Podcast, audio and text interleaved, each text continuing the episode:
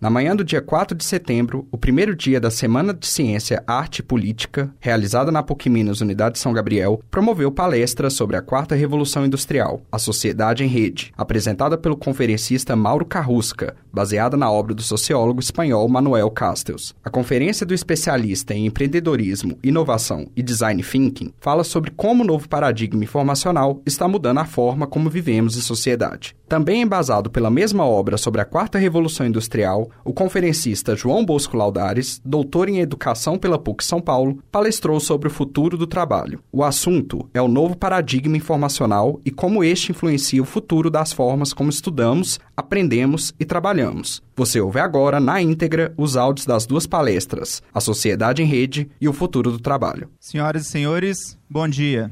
É com grande satisfação que a Pontifícia Universidade Católica de Minas Gerais dá as boas-vindas a todos aqui presentes.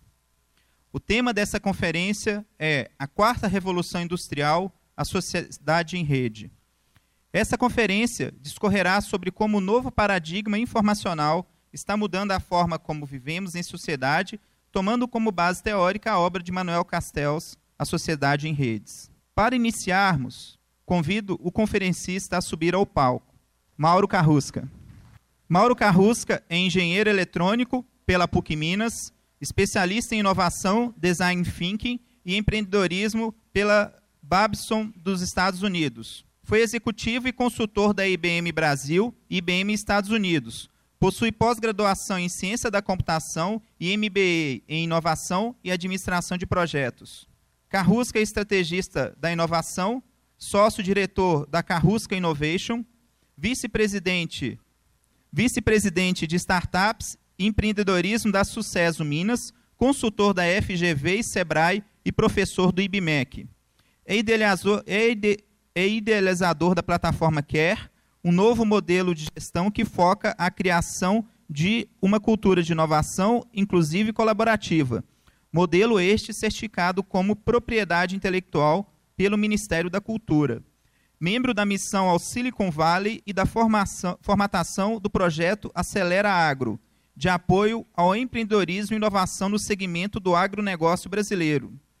Foi realizador, junto com a Embrapa, do projeto Ideas for Milk, primeiro concurso de startups para a cadeia produtiva do leite. Seja bem-vindo. Bom dia, pessoal.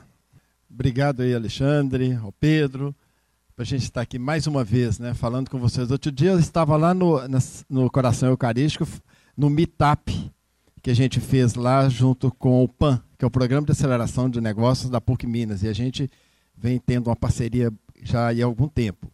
Bom, o Alexandre me apresentou aqui, mas tem uma apresentação que eu acho que é mais interessante.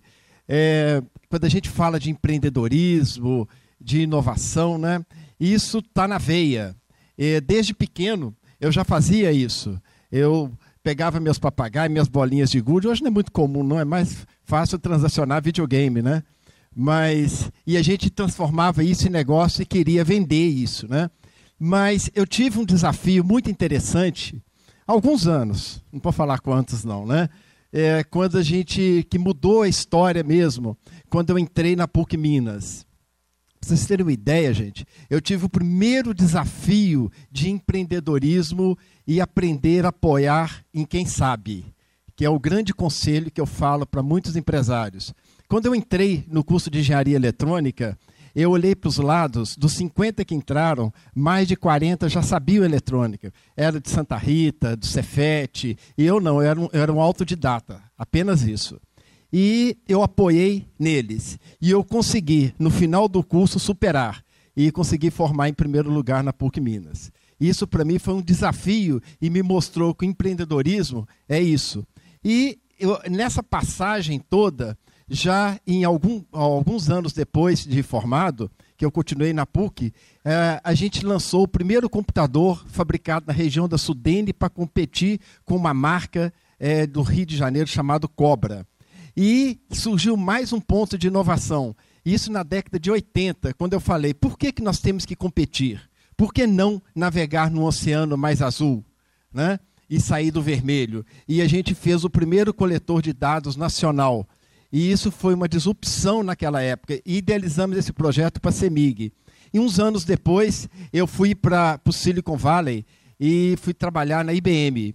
E lá realmente é, foi fantástico, um tempo de passagem pela IBM, durou nove anos, até eu tomar a decisão de seguir a carreira solo. E hoje, já, é, esse ano está completando 24 anos que nós estamos com a empresa e trabalhando e focando inovação.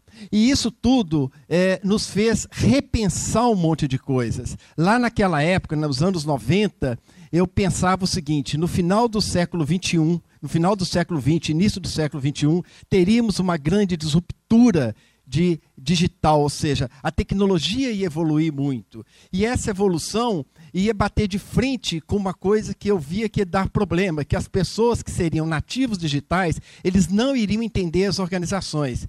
E eu me prontifiquei a entender como é que seria o sistema de gestão para o futuro. E a gente passou duas décadas trabalhando em cima disso e desenvolvemos a plataforma é, que é um modelo totalmente disruptivo, uma gestão horizontal, colaborativa, e a gente conseguiu o certificado de propriedade intelectual pelo Ministério da Cultura. E esse, esse, esse, essa mesma plataforma foi apresentada nos Estados Unidos, em duas grandes universidades. Hoje nós já temos empresas utilizando e partindo para uma gestão colaborativa. Né? E é, um tempo depois, a gente fez, é, ele até comentou, um curso de especialização em, em, empreendedorismo na Babson. E, recentemente, foi no ano passado, a gente. É, o que, que segura esse Brasil? Que, que é o nosso PIB? Um terço do nosso PIB vem do agronegócio. E me convidaram, que foi a FAPESP, FAPEMIG, Unicamp, USP e o FMG, para integrar uma missão e a gente formatou lá no Silicon Valley um projeto chamado Acelera Agro, que nós estamos desenvolvendo junto com a Unicamp, para incentivar cada vez mais o agronegócio desse país. Ô, gente, vocês que estão todo dia tendo ideias para o agro, mais no finalzinho eu quero falar sobre isso, sobre esse projeto da Embrapa. É fantástico, não dá para ficar fora. Esse é o projeto. Depois eu vou contar um pouquinho sobre ele. Ano passado foi um sucesso. O primeiro lugar foi da PUC Minas, lá do Coração Eucarístico, de todos os competidores nacionais. E esperamos que esse ano, quem sabe, a PUC ganha de novo, né? Quem sabe? Mas é, esse projeto, a gente, esse ano vão ter dois, tanto o desafio para o leite quanto é, o que a gente está chamando de vacaton. Né? Vai ser dentro da fazenda experimental da Embrapa, lá em Juiz de Fora. Bom, e o que a gente gosta de fazer é isso, gente. Eu trabalho para viajar, só. Eu gosto é de viajar. Viajando a gente aprende. E eu falo muito. Meu, minhas duas paixões é viajar é o esporte e a minha família. A gente não pode nunca esquecer disso. E o galo, né? Não tem jeito. não tem jeito. Mas quando a gente fala que esse mundo vai desaparecer, a gente fica perguntando: como é que esse mundo vai embora? Será que será que as coisas que a gente é, que nós fizemos no passado, será que nós vamos continuar fazendo isso no futuro? Para a gente entender um pouco melhor, eu gostaria de passar alguns slides para vocês e eu quero só que vocês pensem. Pensem aonde estão as oportunidades para inovar, aonde estão as oportunidades para que vocês possam constituir um negócio e trazer benefícios para esse país.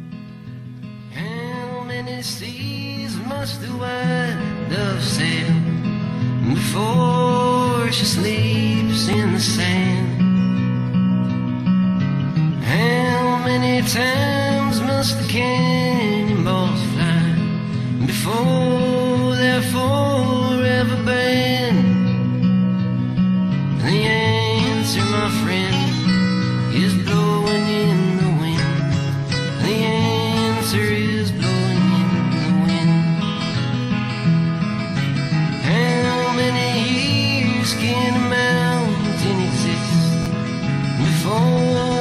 washed to the sea.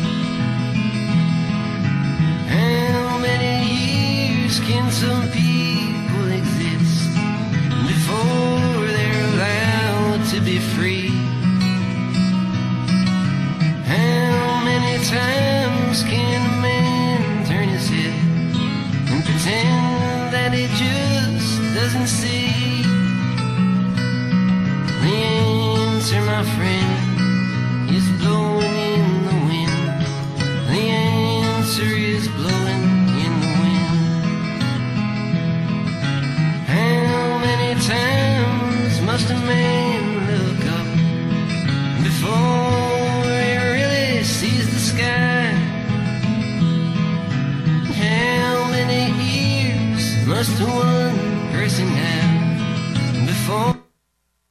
Quando a gente vê essas fotos, a gente fica pensando quanto de oportunidade que tem para se fazer um negócio.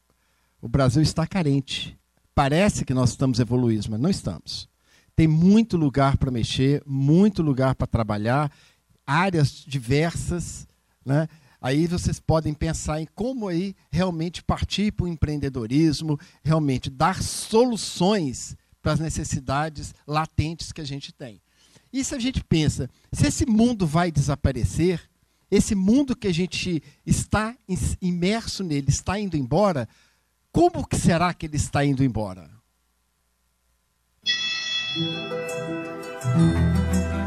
Eu sou uma revolução tecnológica. Esta manhã eu li mais de 4 mil artigos sobre leucemia em menos de um segundo.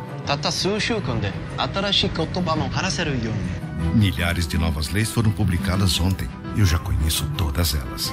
Eu sei todos os detalhes de todos os relatórios financeiros públicos dos últimos 20 anos. Eu posso detectar doenças antes que os pacientes apresentem qualquer sintoma. Eu entendo eufemismos, idiosincrasias e metáforas complexas. Eu posso dizer o que vai vender bem antes de virar tendência na internet. Eu posso prever o tempo em mais de 2 bilhões de lugares ao mesmo tempo. Eu posso crescer com você, treinar você, melhorar você, instruir você. E eu estou só começando. Olá, meu nome é Watson. Juntos podemos repensar os limites do possível. Bem-vindos à era cognitiva. É, depois a gente contextualiza isso, mas isso daqui, gente, que vocês estão vendo, Vital, Vital é um algoritmo. Esse Vital, ele foi tão assertivo em algumas opiniões na Deep Knowledge Ventures, que é uma empresa é, da Coreia, tá? que eles resolveram, os donos da empresa, a incorporar o Vital, que é uma inteligência artificial, no board de direção da empresa. Olha só onde nós estamos parando. Né? E não para por aí. Olham isso.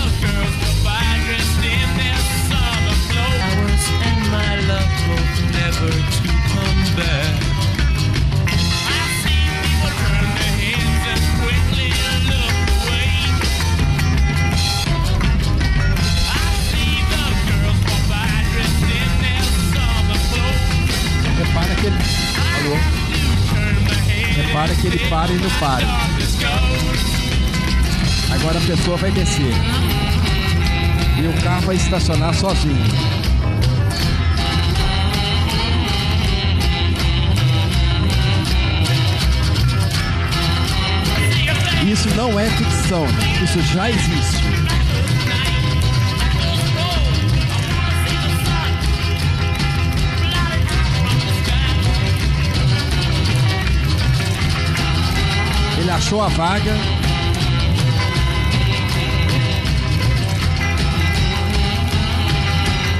estacionou. Olhem esse aí agora. Esse aí é um trator agrícola totalmente autônomo.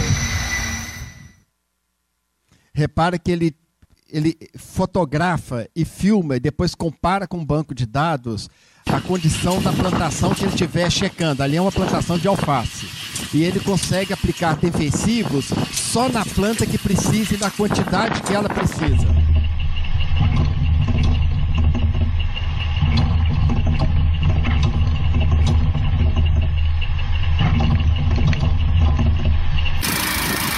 fazendo coletas, ele consegue pegar a amostra do terreno para análise, tudo sem intervenção humana.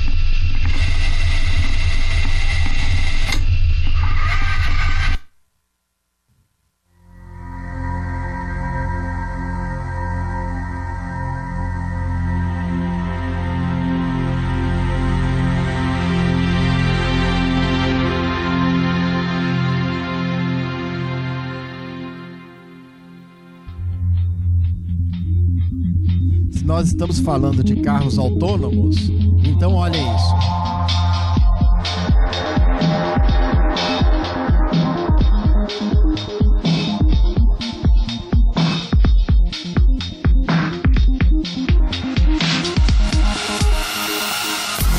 O e-hang, na verdade, é um drone que já carrega uma pessoa e, tá, e vai ser usado em Dubai, agora já foi aprovado como táxi. Então ele encurta as distâncias e na verdade, para quem lembra, eu viu pelo video show, nós estamos voltando na época dos Jacksons. Enquanto nós, uh, muitos estão fazendo projetos para alargar as avenidas, melhorar o transporte, é, a mobilidade, nós temos é que tirar o carro da rua.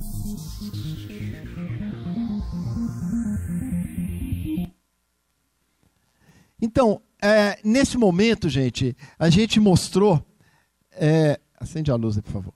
É, nós mostramos aqui. Será que o mundo ele vai sumir com essa tecnologia toda? Nós mostramos. Isso foi a amostra de alguns pontos que estão alterando. Ou será que esse mundo que nós estamos vivendo ele vai desaparecer dessa forma? O Gustavo tem 10 anos. Bom, Gustavo, eu queria saber agora de você qual que é a sua opinião, né, sobre os contos africanos? Se você já conhecia outras histórias além dessa que você ouviu hoje? É, eu já conheci algumas outras histórias africanas e eu acho que é muito bom, gosto bastante da história africana, gosto de ouvir história africana, gosto de contar, às vezes até de fazer, porque eu acho que se eu sou mesmo afrodescendente, esse afrodescendente gosta de contar história, de fazer história lá do, da África, nesse estilo. Porque eu acho que, mesmo que não apareça a moral, que nem nas fábulas, tem uma moral ali escondida que você toma para você que você aprende bastante, aprende a ser humilde, aprende a ser forte, aprende a respeitar os outros, assim como a gente deve ser. E agora com esses contos, a gente tem a história aí de um rei que ele tem uma atitude diferente, né? Um rei generoso. Você acha que isso as outras crianças ouvindo, né? As crianças que não são negras, crianças brancas, elas aprendem a respeitar pessoas de todas as, as, raças, todas as cores? Eu acho que aprende a respeitar, aprende que também que ninguém vive sozinho, ninguém pode viver sozinho, ninguém pode viver isolado. Todo mundo tem que estar num conjunto, numa equipe bem grande, para a gente poder combater o preconceito, combater a fome, combater praticamente tudo, porque tudo nesse mundo cria um debate, tem, vai ter sempre alguém que vai ser racista, que vai ter uma opinião diferente, vai sempre ter alguém. Por isso que eu gosto de aprender alguma coisa para poder não você debater com a pessoa, mas você mostrar para ela como que é você ser negro, ponto de vista, mudar o ponto de vista da pessoa para como você se vê, entendeu? Porque você saber pedir, saber respeitar, não é você ser fraco. Ser fraco é você não pedir, você não respeitar, você não ajudar para não parecer fraco. Isso é ser fraco. Por isso que é, nunca é bom ser arrogante com as pessoas, nunca é bom você tentar debater a pessoa para poder deixar ela no chão. Você tem que fazer a pessoa ver o seu ponto de vista. Entendeu? Isso que vai mostrar para a pessoa que mesmo, ah, você é negro, você é isso. Não. Eu sou negro, mas eu tenho dois olhos, dois, dois braços, duas pernas, dois rins, um pâncreas, um fígado. Tudo que você tem, tudo que muda é a cor da pele. E a personalidade, porque o caráter é a única coisa que hum, quase nada pode mudar. Fantástico, né, gente? Então, gente, é, vamos continuar entendendo como é que esse mundo nosso está indo embora. Essa foto que vocês estão vendo aqui foi uma ação é, voluntária que eu fiz, foi em maio desse ano. E eu me prontifiquei nas sociedades, como é que chama lá? É, dos meninos São Vicente de Paula, né? E o que eu queria lá era conversar sobre empreendedorismo com, a, com essa garotada. E a gente programou e tudo, eu fui, a gente usou uma metodologia, um workshop que a gente tem, que, é, que chama Pensamento Inovador, que uma das ferramentas é o Design Thinking. E eu sentei com esses garotos aí, tudo na faixa de 14, 15, 16 anos. Gente, foi fantástico. Eu garanto para vocês uma coisa, eu saí de lá muito melhor do que eu cheguei. Sabe? E no início da apresentação, é, foi uma tarde, eu perguntei para eles quem gostaria de ser empreendedor e ter um negócio próprio. Uns dois levantaram a mão, duas meninas, inclusive, que levantaram a mão. E a gente praticou isso aí a tarde inteira. Eu dividi em grupos, aquela, toda aquela dinâmica. Teve o coffee break, né? Que era suco de pacotinho. Tem tantos anos que eu não vi aquilo. né? com um pãozinho de sal lá sem manteiga e os meninos vibrando com o negócio. No final, gente, eu perguntei, quando a gente terminou, eu perguntei quem gostaria de ser empreendedor baseado nos projetos que eles desenvolveram. Mais de 90% levantaram a mão. E o mais interessante, é, os projetos deles eram relacionados à melhoria do bairro, melhoria das condições dentro da casa deles. Ver se um projeto de um garoto lá junto com as meninas do grupo é um jeito dos políticos serem honestos. Como fazer com que a violência dentro da casa dele acabasse? Que tipo de coisa poderia ser feito? Todos voltavam para eles mesmos para melhorar as condições de vida. Fantástico, gente. Então, são pessoas que eu chamo de exponenciais. Eu vou colocar mais uns aqui, olha. Esse garoto, o Alexandre Paris, 33 anos, ele foi fazer um curso na Singularity University, que é a universidade ligada à NASA. Né? E ele teve uma ideia muito bacana, que era uma tecnologia capaz de gerar energia a partir da luz solar, mas para lugares na Terra que não recebiam a luz do Sol. Acharam que, até na própria Singularity, acharam que ele estava extrapolando um pouco. Quando que a própria NASA falou, não, dá para fazer. E incubou esse cara, e o primeiro satélite vai ser lançado em 2018. Imagina se ele volta para o Brasil. Mas, opa, desculpa, voltei aqui. Mais do que isso daqui, olha, nós, deixa eu passar aqui. Essa moça conseguiu a medalha de ouro nas Olimpíadas. Ela tem três pontos que não ajudam muito para ela. Ela é pobre, ela é negra e ela é homossexual. Mesmo com todos esses pontos, ela conseguiu tirar o primeiro lugar. Ela também, na minha opinião, é exponencial. Quer um outro? Eu falo com grandes empresas quase todos os dias, com gestores, presidentes, e é difícil encontrar, às vezes, no mercado aí fora, uma coisa que, na minha opinião, que define um negócio do outro. Pessoas que assumem risco. Nós vimos aí várias empresas que as pessoas não assumem risco. Esse cara aqui, ele só tinha uma chance de ter a medalha de ouro. Se ele assumisse o risco de aumentar 11 centímetros na vara que ele não tinha treinado ele para tentar o ouro, porque ele já tinha a prata. Pois ele fez, assumiu o risco e conseguiu. Ele poderia ter perdido tudo.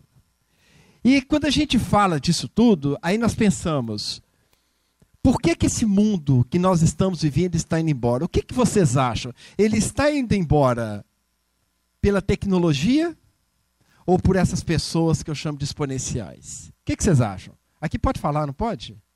É proibido, não, né? Pode falar, todo mundo pode. Então pode falar, viu, gente? Como é que vocês acham? Ele, esse mundo vai desaparecer pela tecnologia ou pelas pessoas exponenciais? Por esses garotos que estão aqui, vocês. Hã? Pelos dois? Concordo. Pelos dois. Na verdade, o que nós vamos ter é uma sinergia completa. Ninguém consegue nos tirar a empatia, nos consegue tirar a nossa criatividade.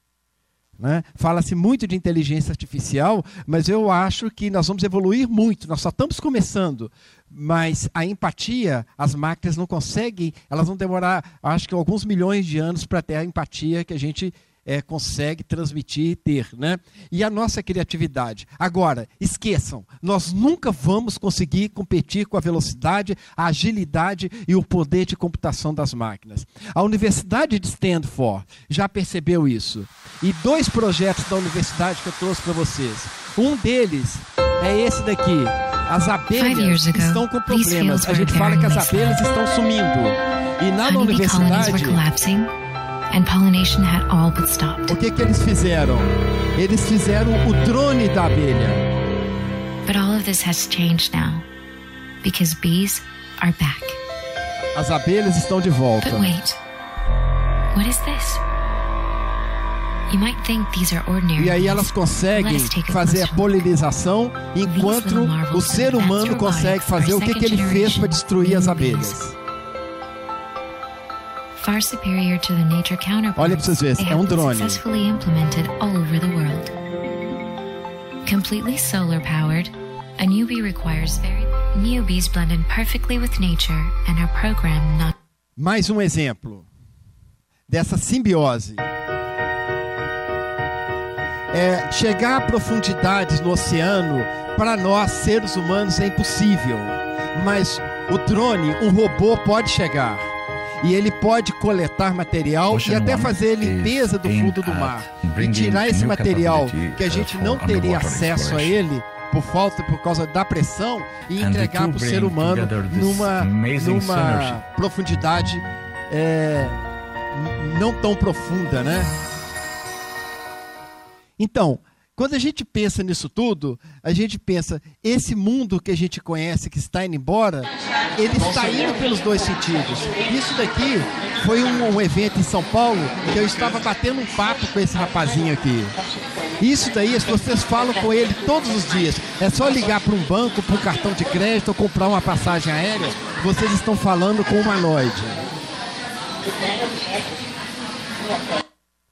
Então, gente, quando a gente para, aí eu fico pensando, né, esse mundo que a gente conhece hoje, que está desaparecendo, está surgindo um novo mundo, um mundo aonde o cliente, o próprio aluno da universidade, o como ele enxerga o outro lado, é através de uma realidade virtual, através de uma realidade aumentada. É isso que as empresas hoje ali fora estão procurando entender. O cliente dele está lá na ponta, o que, que ele espera? Como ele enxerga o fornecedor, como ele enxerga a empresa que está vendendo um produto para ele. É nesse ponto que a gente tem falado muito, eu tenho conversado muito com centros de ensino, que o ensino no mundo hoje que está tá, tá mudando. No Brasil ainda precisa melhorar muito. Hoje não tem mais sentido se a informação está disponível, o modelo de aula é o mesmo. Não tem mais sentido cuspe e giz, como a gente fala. Nós temos que inverter essa lógica. Essa é a grande mudança que a gente está vendo lá fora. Eu tive agora, em janeiro do ano passado, eu fiquei alguns dias dentro da, da Universidade de São Francisco. É, é completamente o oposto. Você vai na universidade para discutir, porque a informação já está disponível. Esse ponto, nós temos que repensar tudo. Aliás, nós temos que repensar a experiência humana.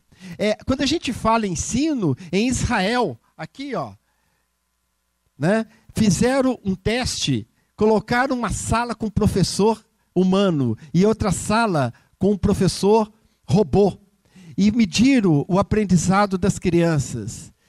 A conclusão foi que a sala que tinha o professor robô, as crianças aprenderam mais. Temos que repensar. A forma de interação é diferente. Nós estamos falando de internet das coisas, estamos falando em realidade aumentada, estamos falando de inteligência artificial, do machine learning. Ou seja, é o mundo do tech. É tudo tech. Nós estamos falando de uma agricultura tecnológica, nós estamos falando de uma saúde tecnológica, nós estamos falando aí de uma mobilidade tecnológica, do nanotech, é tudo tech, é uma economia do tech. E essa economia do tech, ela tem, ela tem valor. E é muito dinheiro. Essa economia custa 10 trilhões de dólares. Está ali fora, disponível para vocês.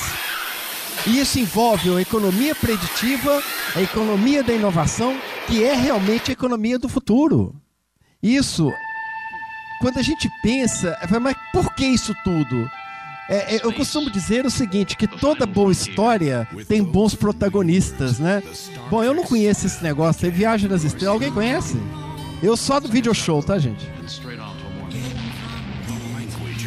Nessa época nós tínhamos bons protagonistas. Quais seriam os protagonistas de agora? Por que, que nós chegamos onde nós chegamos? Ao ponto de nós trazemos para o bolso um computador 100 vezes mais poderoso que um computador da, de um período é, não muito longe, de 20, 30 anos atrás.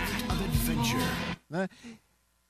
Existem vários protagonistas. Quando a gente fala aqui, será que o Facebook é um, um protagonista? Ele é, no, na medida do, que ele conseguiu usar as tecnologias para entregar um, uma coisa totalmente diferenciada. Porque o grande protagonista que está por trás disso tudo são as empresas que produziram esses chips. É a Intel da vida, SMD, a própria IBM, por aí vai. Agora, o Facebook criou um modelo de negócio aonde ele constituiu-se na maior empresa de mídia do mundo e que ele não escreve uma linha. Somos nós que produzimos. E avaliada em quase 400 bilhões de dólares. São vários os protagonistas. Um Airbnb, considerado o maior hotel hoje do mundo, avaliado em 30 bilhões de dólares sem ter um lençol. Querem mais? Isso aqui será uma empresa de táxi ou um software? Isso aqui é maior do que a Hertz e a Avis somadas. Na verdade, a Hertz e a Avis são as duas maiores locadoras do mundo. Se somar o valor de mercado delas, não chega a 18 bilhões de dólares. O Uber vale três vezes mais e não tem nenhum automóvel. Enquanto estão tá, todos brigando com ele, você tem o Uber helicóptero, Uber barco, ele faz delivery. Uber caminhão sem motorista fazendo entregas. Aqui, nós temos o Alibaba, é considerado o maior varejista do mundo. Do mundo. Gente, para vocês terem uma ideia do que, que eu estou falando, esse cara aqui, olha, ele faturou no dia 14 de novembro do ano passado um dia. 14, não, desculpem, 10 bilhões de dólares. Esse dia é chamado Dia de Solteiro lá na China. Todo mundo compra alguma coisa para comemorar a solteirice. Então dá 10 bilhões de dólares. Sabe o que é 10 bilhões de dólares? Às vezes a gente não consegue perceber. O Brasil tem 237 Carrefours. 237. Se somar o, o, faturamento de todos os Carrefours, não chega a 10 bilhões de dólares. Esse, esse aí faturou em um dia. Só que com um pequeno detalhe: ele não tem nenhuma agulha no, no, no estoque, não tem nada. Ele é virtual. Isso é um modelo de negócio. Então, quando a gente pensa. Opa, estou voltando. Quando a gente pensa nisso, a gente fala: poxa, só não vê quem não quer, né? E aí, é, eu poderia ficar aqui a tarde inteira falando para vocês, quando se fala de startups e tudo, com grandes feitos desses aqui, quando a gente vai ali fora, a gente ainda encontra startups, que são chamadas de startup, com projetos extremamente não sustentáveis. Muito simples. E sendo que nós temos condições de fazer coisas muito superiores. Fazer projetos realmente que se transformem em alguma coisa grande. Né? E como, como que se transformar numa coisa grande? Se transformar numa empresa unicórnio. O que, que é empresa unicórnio? São aquelas empresas que crescem absurdamente 10 a 20 vezes maior que o seu concorrente mais próximo, numa velocidade muito alta. Esse nome saiu no Silicon Valley. Eu vou fazer uma comparação que eu trouxe para vocês. Se vocês pegarem as três maiores fabricantes de carro dos Estados Unidos, está aqui. Ford, GM e Chrysler. E as três maiores de tecnologia do Silicon Valley, Facebook, Google e Apple. E eu fiz uma tabelinha. Deem uma olhada. Aqui. O valor de mercado é, das três de automóveis é em torno de 36 bilhões de dólares, somados. As três de tecnologias valem 27 vezes mais. Só que tem um detalhe que é de chorar. Elas podiam até ir embora aqui. Elas têm 15% dos funcionários. E são 27 vezes mais valiosas. E faturam praticamente a mesma coisa. Um pouquinho mais ainda. Esse é o mundo em que nós estamos inseridos. É um mundo onde é, tem uma revista que chama Fortune, não sei se vocês já viram falar, e é tipo esse exame que tem a Fortune, que ela estampa na capa as 500 maiores empresas do mundo, tem a exame 500 maiores também, tem isso daí, né? É, essa Fortune, historicamente, para uma empresa grande chegar naquela revista e atingir o seu primeiro bilhão, ela captar o primeiro bilhão, ela demorava 20 anos. A Snapchat demorou dois que é uma empresa unicórnio. Dois anos para fazer o primeiro bilhão. Aliás, eu vou até dar uma dica, gente. Quem não leu ainda, leiam esse livro, Exponential Organization. Esse livro já tem uns três ou quatro anos e eh, já está traduzido. Então, está mais fácil de vocês é, adquirirem aí para ler. Que ele fala exatamente dessas coisas. Né? Se a gente voltar alguns anos atrás, em 2006, as seis maiores empresas do mundo, eu tinha três do ramo do petróleo e do óleo e uma de tecnologia. Dez anos depois, das seis maiores do mundo, cinco são do ramo da tecnologia. O mundo vai ser tecnologia. Não tem como fugir disso. Não tem como nós mais esquecermos e. e, e, e opa, ah, foi. Né? Ou seja, as grandes corporações elas estão se encolhendo e dando lugar a novas iniciativas. E quando a gente fala, né, aquele carro autônomo que vocês viram é da mesmo dono da Solar, que é do Elon Musk, da Tesla. Tá? E quando a gente fala em energia solar, fala de duas empresas, a Apple e a Google, juntando e constituindo a maior fazenda solar dos Estados Unidos. E ele poxa, chegamos no topo, ainda não. Enquanto isso, uma startup lá da França faz isso daqui. Ela busca energia baseado numa, numa bactéria que está no fundo do mar, num peixe, que dá uma luzinha. Pois eles estudaram a partir de uma necessidade em Paris, que você não pode ligar vitrines à noite para economia de energia, e eles criaram uma lâmpada biológica. Já consegue iluminar vitrines. Então, será que a energia alternativa, no fundo, no, no futuro, será biológica e não mais a, a, as que nós estamos chamando de solar? Então, vamos continuar. Mas como, é, como que vai progredir isso? A própria Google está acelerando essa empresa.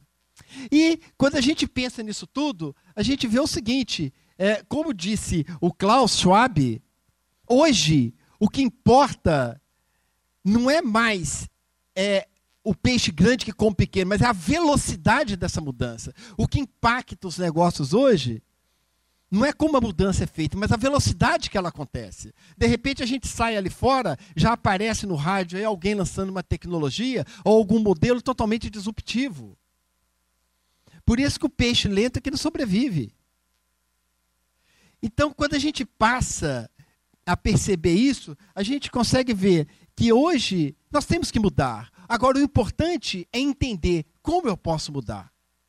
Como eu posso entrar nesse novo mundo, ir para essa nova era.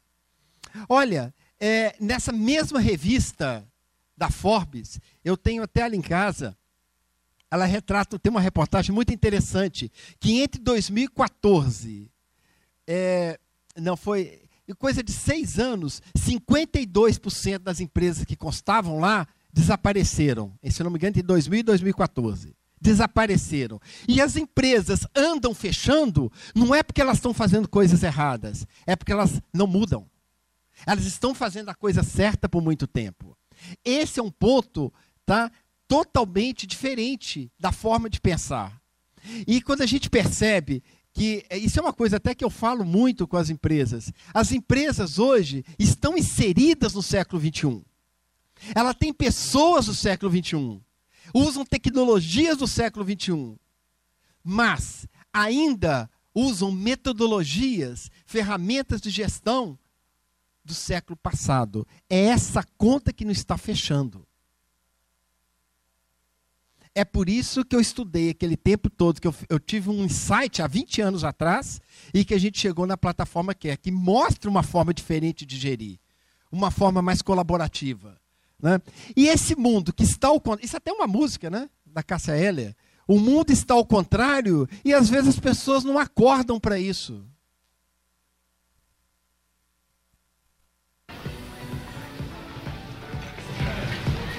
Fala, Choque, beleza? Opa, boa noite. Cara, tudo uma bisoiada aqui na loja. Eu não, onde é que eu encontro pochete, hein? Não entendi. Pochete aqui de cintura, que eu prefiro até aquela que tem duas, que dá pra botar cheque, dinheiro. Não, não. Pochete não, não tá usando mais, pô. Já saiu de moda já. Hã? Pochete já saiu de moda já. O que saiu de moda, cara? Sim. Fica na televisão o tempo todo? Qual televisão que tem isso? Manchete, tem a... as novelas lá. Chica da Silva, Pontanal. Não, a Manchete faliu, senhor. Faliu? Manchete faliu. É. Eu também assisto muita TV, né? Imaginei. Eu assisto assim, jornal, assisto Hebe, adoro essas coisas. A Hebe você assistia, né? Não assiste mais, né? Acabou o programa dela? Não, a Hebe morreu, né, senhor? Que isso, cara? Morreu quando, Hebe? É, já tem tempo já. Inclusive, acho até que já reencarnou já pelo tempo. Sensação estranha, cara. Sensação que as pessoas me falam as coisas que estão acontecendo. Mas eu sei que essa tecnologia que ficam implantando aí pra gente sem perguntar se a gente quer.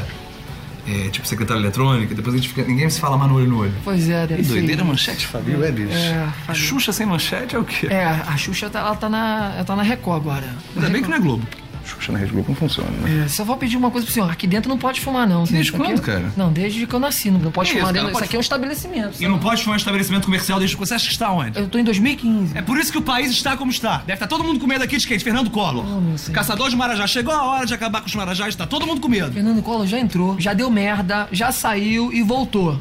Bom, nem responsabilizo. Pelo menos não foi o Lula. É, Lula a mesma coisa. Entrou, deu merda, saiu, mas não voltou. Não me atordoa. Tem ou não tem, Pochete? Não, não tem, não tem, tá? Mas olha só, deixa eu explicar pro senhor. Vamos dar novidade de vida aí? Pro senhor, olha só. A CA tá com uma parceria bem legal com a reserva, entendeu? Tem umas coisas Peraí, peraí, peraí, desculpa, a gente tá na CA, cara? É, senhor. Quer CA? É por isso que não tem pochete. Tô pensando que a gente tá na mesbla.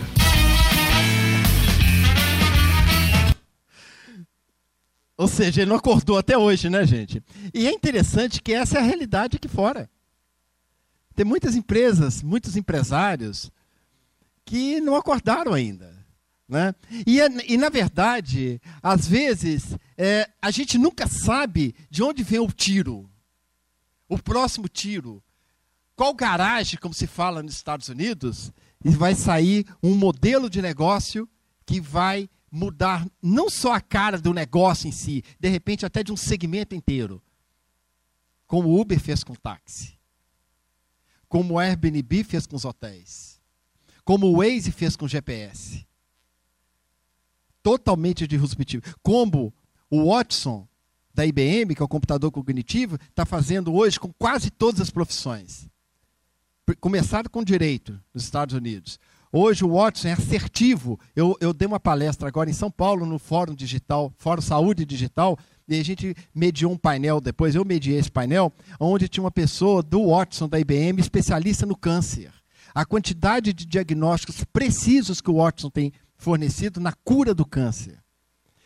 Uma máquina que consegue ler 30 mil páginas em um segundo e comparar.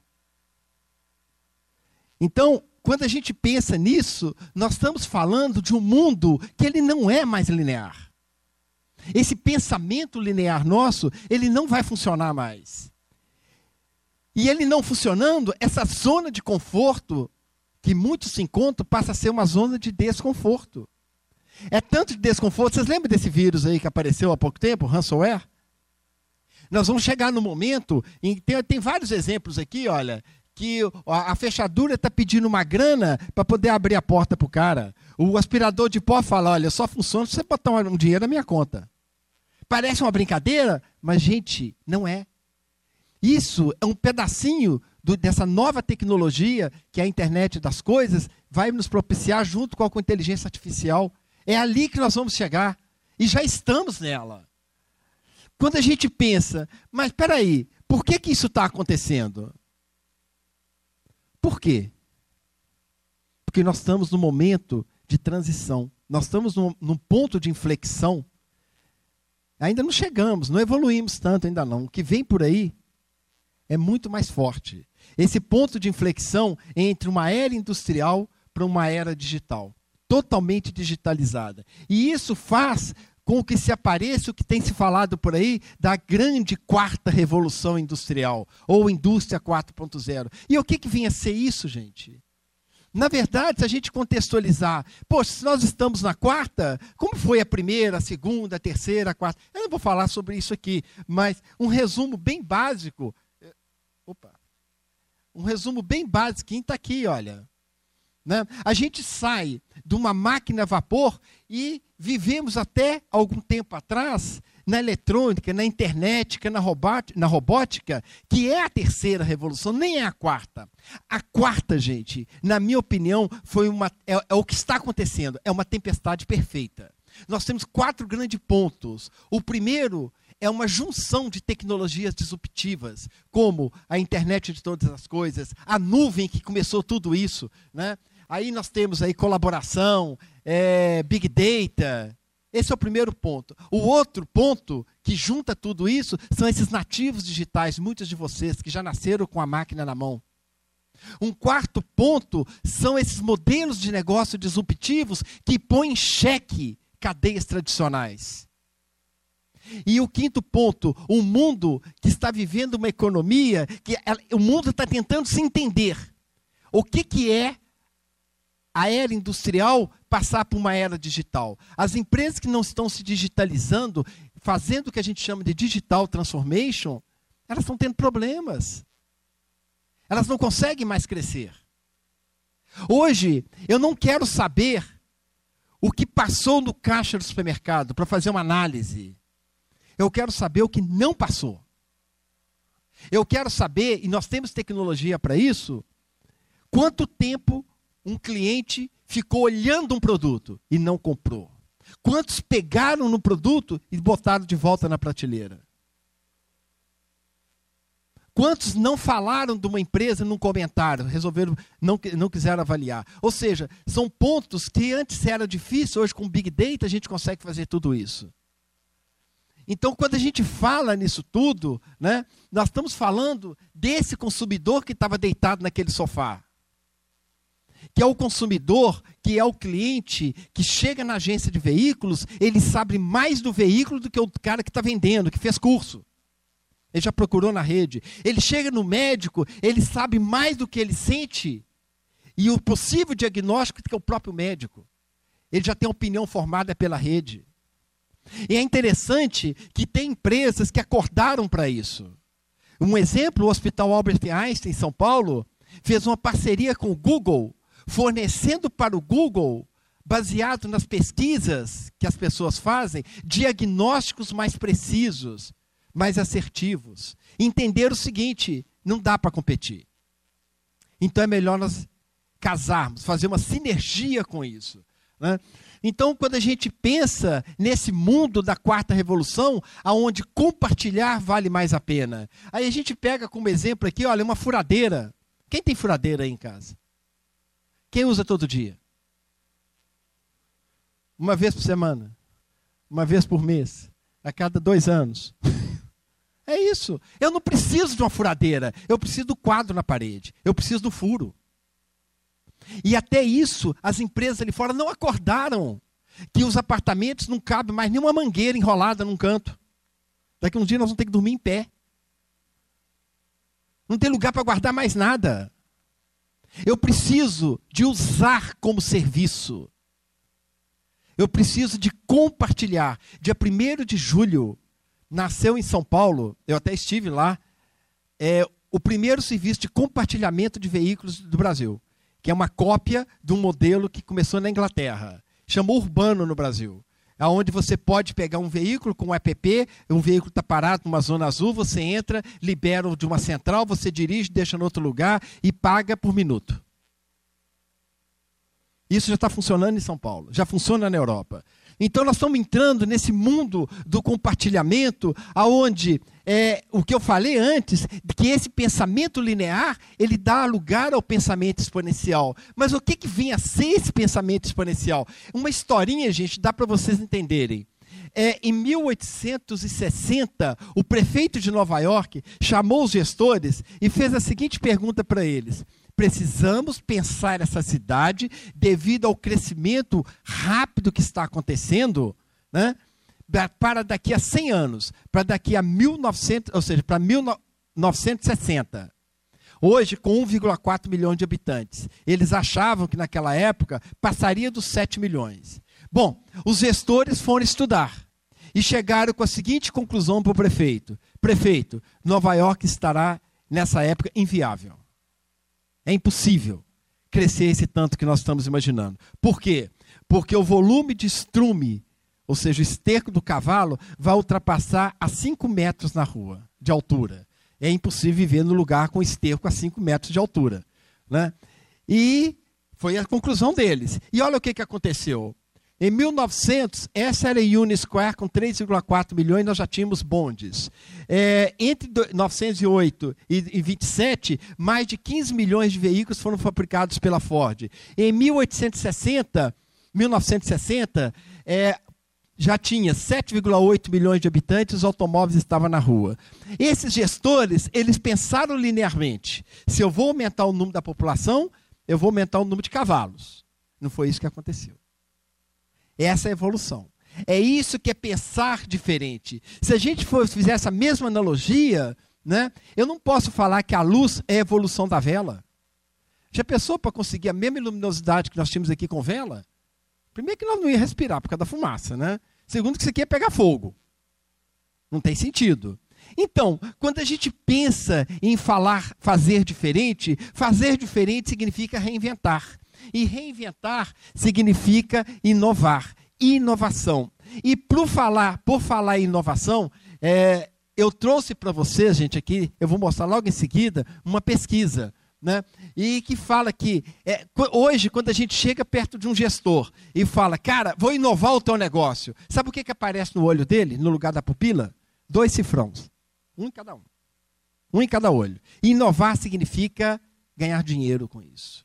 Como que eu posso ganhar dinheiro fazendo diferente? Então, é, a pesquisa transforma dinheiro em conhecimento. Agora, nós temos que aprender a transformar esse conhecimento em dinheiro. E isso é através da inovação. Tá? E aí nós vamos conseguir. E por falar em inovação, o, GR, o GI, GII, que é o Global Innovation Index, né? O 2017, gente, eu trouxe isso aqui para compartilhar com vocês. Quero ver vocês agora mudando essa realidade. Olha que triste. Cada ano, tá? Esse GII, que ele é feito lá pelo INSEAD lá e a Cornell nos Estados Unidos, a INSEAD no, no, na França, eles têm um tema. 2013 foi sistemas de no... locais de inovação, 14, 15, 16. E 2017 foi inovação alimentando o mundo. Quando se falou em inovação alimentando o mundo, nós sempre estamos lá para trás. Mas olha aqui. É, o primeiro lugar do país mais inovador, Suíça. E aí vem os outros. Olha o Brasil. Em cento Opa, deixa eu voltar aqui. Em 130 países, nós estamos em 69 posição. O que me deixa mais triste, nos últimos seis anos, a queda foi de 22 posições e ninguém faz nada. A gente só vê discurso bonito. Querem outra? Quando se fala em competitividade, nessa mesma pesquisa, o primeiro lugar está a Suíça. Segundo lugar, Singapura, Estados Unidos, Holanda, Alemanha. Brasil, em 138 países, nós estamos em 81 lugar. Detalhe, também, queda de 25 posições desde 2014. De 2014 para cá, nós caímos 25 posições e ninguém fez nada. Continuamos do mesmo jeito. Isso do Fórum Econômico Mundial aqui, ó. Isso foi publicado lá. É, tem outra pesquisa, essa foi feita pela Fundação do Cabral junto com o IMD, né, lá da Suécia. Também, quando ele fala da competitividade, nós temos Hong Kong em primeiro, a Suíça em segundo e o nosso país em 61 primeiro lugar. Detalhe, 63 países foram analisados. Nós só somos mais competitivos do que a Venezuela e a Mongólia. É onde nós estamos. Vocês querem parar e já ir para a sala e para os laboratórios? Vão fazer alguma coisa, gente? Está na hora, né? E isso aí é triste. E eu trouxe mais uma pesquisa. Essa é quentíssima. Foi um professor, amigo meu, não sei se vocês viram naquela foto que tinha um grão por chip, vocês lembram? Aquele professor que fez. Ele é da Exalc, é um amigo meu. E ele conduziu essa pesquisa, ela saiu agora só com startups do agronegócio, que é o que segura o Brasil, hein? Olha, foram 75 participantes, foi em dezembro de 2016. Olha como é que está Minas Gerais. 18% estão com a gente, 50% está em São Paulo. Rapidamente eu vou passando aqui. Aonde está a origem das ideias? Olha aqui, um ponto que eu queria que vocês pensassem. Empresa onde atuou, 21%. Escola e universidade, 21% também. Essa daqui 21% da empresa onde atuou. Tem uma empresa, gente, que percebeu isso há alguns anos, dois, três anos atrás. Inclusive publicou um artigo. Chama, essa empresinha pequenininha, chama Netflix, que derrubou Blockbuster e por aí vai. Sabe o que, que eles perceberam? Tá? Que eu fiquei até feliz quando eu li isso, que corrobora exatamente com, que eu, com o projeto da plataforma quer. Que eles falaram o seguinte: se vocês imaginarem duas retas, eles falaram o seguinte: quando a complexidade tecnológica vai aumentando, aí eles colocaram uma outra reta descendo, a um ponto que elas se cruzam, aonde a empresa começa a ter dificuldade de segurar, segurar talentos. E quando esses talentos vão embora, concorrem com a própria empresa. Entenderam? Quando eu falei ali, olha, 21% na empresa em que atuou.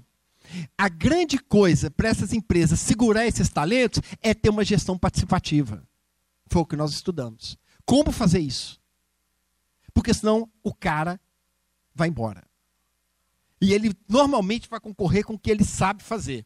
E quando fala que área de atuação, aí tem algumas. Em agricultura de precisão tem 24%, software para gestão tem 50%. E com esse projeto que a gente desenvolveu para a Embrapa, eu já alerto para vocês. Essa área de software de gestão já está saturada. Hoje, a agricultura de precisão ela está crescendo absurdamente. Tá? Inclusive, o projeto que ganhou em primeiro lugar dos meninos lá foi a coleta de leite nas fazendas. Né? É, os mercados atingidos estão aí: soja, milho, cana-de-açúcar, café. Né? É, principais dificuldades dessas startups do agro, que também você pode levar para outros segmentos. 66% capital inicial. Quer ver um outro problema, gente? Eu, como mentor de várias, eu falo muito para eles. Quer fazer o teu negócio dar certo? Dedique a ele. Não dá para chupar cana e assoviar ao mesmo tempo. Esqueçam. Então, olha lá, 48% não dedicação full time. E quando a gente parte, é, é, olha lá, que é o mais importante, é, a dificuldade de captar investimento, 80% falaram que tem dificuldade. Ou seja, o Brasil não é um país para investidor, ainda. Muitos programas, mas poucos acontecem. Ainda tem mais pessoas querendo do que disponibilidade de recursos aí fora. E eu trouxe esse slide, coloquei de manhã. Eu fiz essa continha aqui. A, saindo do agro, a Associação Brasileira de Startups contabilizou, registradas lá, 4.200 startups no Brasil. Como eu estaria dentro da PUC, eu trouxe para vocês. Desses 4 mil, sabe quantas startups, gente? 4% estão pensando em algum modelo diferente para escolas. É muito pouco. É muito pouco de onde sai o conhecimento, como é que a gente pode colocar isso melhor, colocar isso para frente. Né? Opa, deixa eu até passar aqui. Ó. É, esse aqui, olha, eu coloquei uma startup, essa Milks Rota. Por que, que não entrou o vídeo? Essa Milks Rota é uma startup de Belo Horizonte que ganhou em primeiro lugar o projeto da Embrapa. Né? É, eles fizeram o seguinte: eles melhoraram a, a, logística como de é captação um leite do leite na fazenda. Tá? Isso tem no YouTube. Ideal, é, hoje a gente está atuando como uma parceria deles com a, com a Carrusca, a gente está atuando como mentores deles. Eles estão assim, crescendo bastante. Aqui eu também trouxe para vocês quatro startups de sucesso dessas, desses 4% para o ramo do ensino. Então tem algumas aqui que eu achei muito legal. Essa aqui dentro da história, ela cria é, uma conexão pessoal entre crianças e os livros. Então a criança, ela cria o teu livro, o livro dela. É muito interessante a forma deles gerar esse negócio. E a outra já entendi que é uma metodologia para é, reciclar quem já está no mercado de trabalho. Também já estão com clientes como Natura, Walmart, Enel, que é a empresa de eletricidade, e a TIM. Né? E aqui, olha, eu trouxe exemplo de Belo Horizonte. Já viram falar na Fazenda Urbana? Está aqui, olha, lá do Pedro. Está aqui do lado do Shopping Boulevard. Eu lembro quando tá, eu estive com ele num evento no SESI, ele ainda não tinha Fazenda Urbana, estava no projeto. É novo? Não, isso já existe na Holanda, já existe em outros países. Mas ele trouxe a ideia. E é a primeira do país, se não me engano, da América Latina.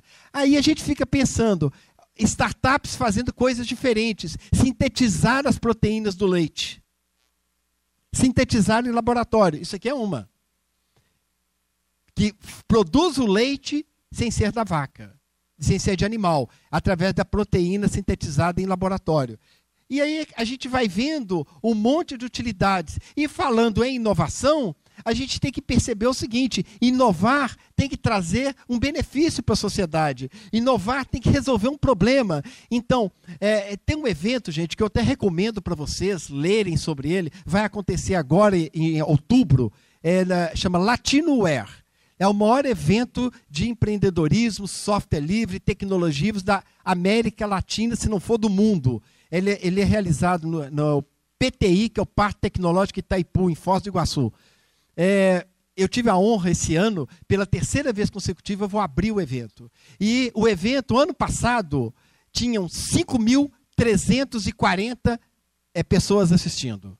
Em vários auditórios, com transmissão, com telão, aquele negócio. Fantástico. E lá eu fiz uma pergunta: como é que se monta um negócio? E ninguém acertou. Porque eles não leram isso. Nós só podemos ter ideia de alguma coisa se esse negócio for útil para alguém. Se tiver mercado, para que, que eu vou perder meu tempo? Eu preciso de mercado porque eu estou fazendo. Por exemplo, a gente vê um negócio desse aqui, será que a Ford vai concorrer com a Nestlé? Porque os carros novos da Ford estão produzindo água, água potável e gelada a partir da condensação do ar-condicionado. Então, aquelas paradinhas que a gente dá aí para comprar água não precisa mais. Né? Querem outra? Olha aqui, uma impressora 3D na, em Amsterdã, ela está construindo as pontes sem intervenção humana. Ela vai colocando ponto a ponto do, do, do, do metal derretido e construindo a ponte. Querem outras? Olha essa iniciativa aqui. São problemas. Inovar é você usar, às vezes, o que você tem, o que, o que existe, para trazer uma solução para algum problema que, já, que, que esteja aí na, na sociedade.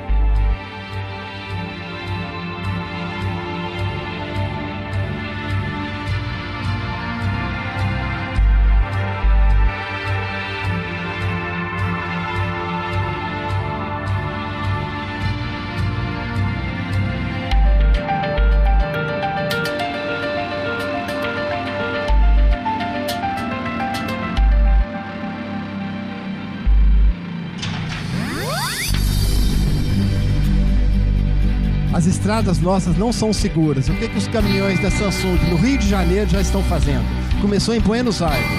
Eles têm uma tela atrás, que são televisões, e na frente uma câmera de alta definição, que te permite fazer uma ultrapassagem com segurança.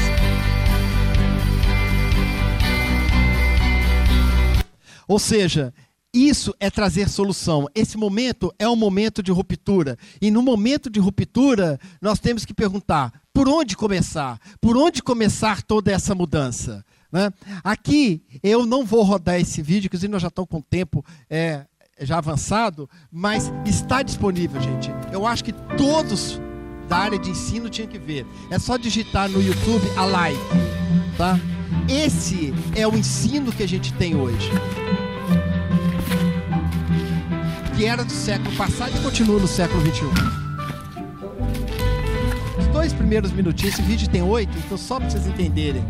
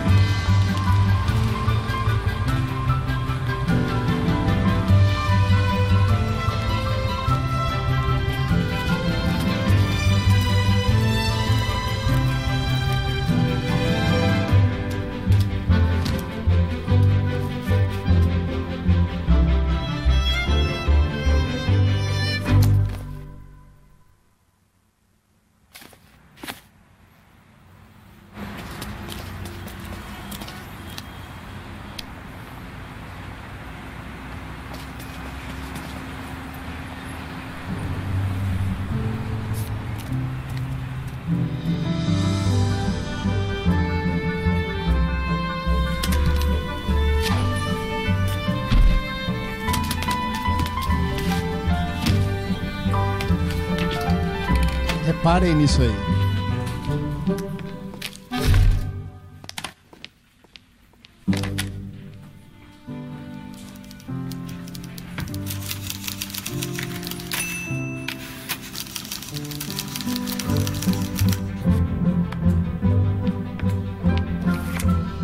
Olha a criatividade.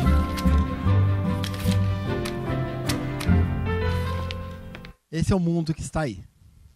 Será que é isso? É com isso que nós vamos formar as nossas pessoas? O que, que as empresas lá fora querem? Eles querem jovens com atitude, eles querem jovens com visão, jovens que tenham ousadia. Eles querem aquele rapaz que aumentou 11 centímetros na vara e correu risco. É isso que as organizações lá fora estão procurando. Eles procuram, não são mais funcionários, eles procuram novas cabeças, novos empreendedores, pessoas que possam fazer diferente, que participem de tudo. As organizações é, querem. O que, que é que realmente eles querem? Valor. E esse valor vai vir do mais barato, da experiência, do compacto, da eficiência, da tecnologia de ponta, mais um monte de coisas. Né? E isso é muito importante. E o negócio está precisando de quê? Dar solução para um problema real. Chega de ficar pensando em coisas que não funcionam. Nós temos que entender as demandas e procurar soluções para atender essas demandas. Isso é a parte mais difícil, mas é a parte mais, mais é, importante. E essa solução, se ela não for inovadora, criativa, flexível, barata, esquece. É por isso que o que tem saído por aí de sucesso traz isso. É por isso que o Waze chegou onde chegou. E outras soluções que tem por aí. Né? A solução tem que ser enxuta. E isso não tem idade, gente. Não tem idade. Tem pessoas que são ousadas, independente da idade, tentam fazer fazer diferente. O lá fora, eu gosto muito de falar, usar esse termo, as empresas querem engenheiros que pensam diferente, que escrevam poesias, querem físicos que atuem como terapeutas. Eles querem pessoas multidisciplinar. Não querem pessoas focadas numa coisa só. só. Para isso, nós temos que mudar essa nossa forma de pensar a mudança de mentalidade é a inovação. Então, inovar, a primeira coisa que a gente precisa é entender o que está acontecendo, aceitar o que está acontecendo, como as crianças aceitam. Por isso que eu coloquei aquelas coisas lá no início. E o que a gente aprende com isso tudo? Nós aprendemos o seguinte, gente, que essa geração consegue conviver com a tecnologia, consegue entender essa simbiose e entender que inovar é trazer o futuro para o presente e não evoluir o passado. E quando a gente fala nisso, eu deixo uma perguntinha para vocês. Qual foi a última vez que você fez algo pela primeira vez? Tá? E isso, quando a gente está numa, turma de sênios, pessoas mais né, que já passaram pelo mercado, fica difícil responder. Quando você está no meio de jovens, pessoas mais novas, eles conseguem responder com uma velocidade maior. Mas isso é que o mercado quer. Tá? E quando a gente fala nisso que o mercado quer, nós temos que pensar no seguinte: até bandas conseguem fazer diferente. Quando eu coloquei no início da apresentação o Bob Dylan naquela música Blowing the Wind, até a Academia da Suécia abriu uma exceção que eles não faziam e um músico pop ganhou o prêmio Nobel. Né? Aqui a gente está vendo o Dave Garrett. Né? E o que, que ele está fazendo? Olha como é o clipe dele. Olha a inovação.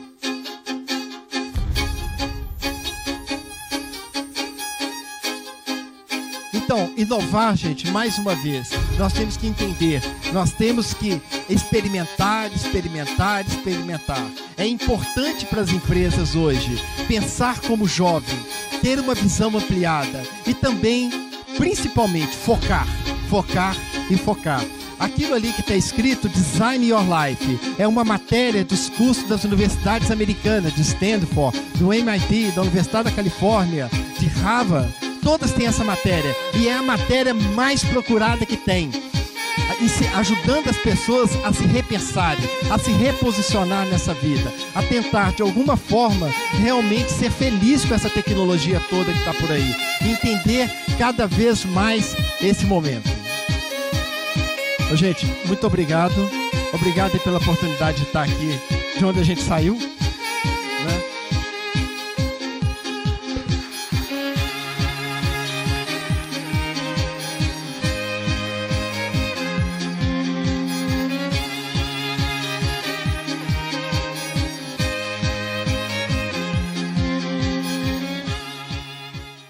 Nós vamos abrir agora para as perguntas.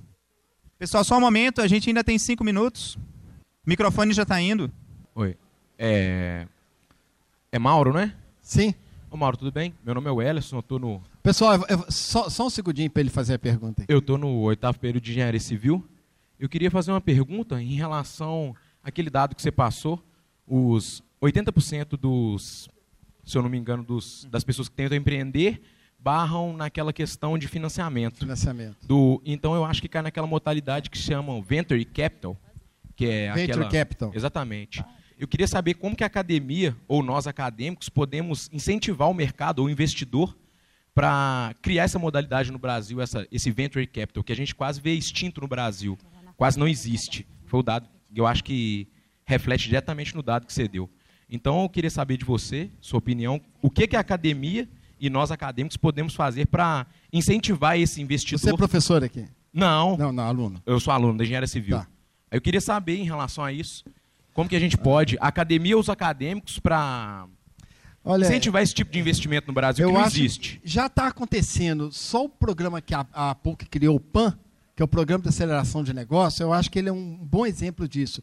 Que através desse programa eles estão captando investimentos. Sabe? Agora, é, é uma tarefa árdua. Não é simples. É, eu acredito que isso aqui pode até responder um pouco. Eu queria cinco minutinhos de vocês, gente, porque eu queria convidá-los a, a conhecer. Quem não conhece ainda, alguém já conhece o Ideas for Milk aí? Levanta o dedo quem conhece. Esse projeto está aberto.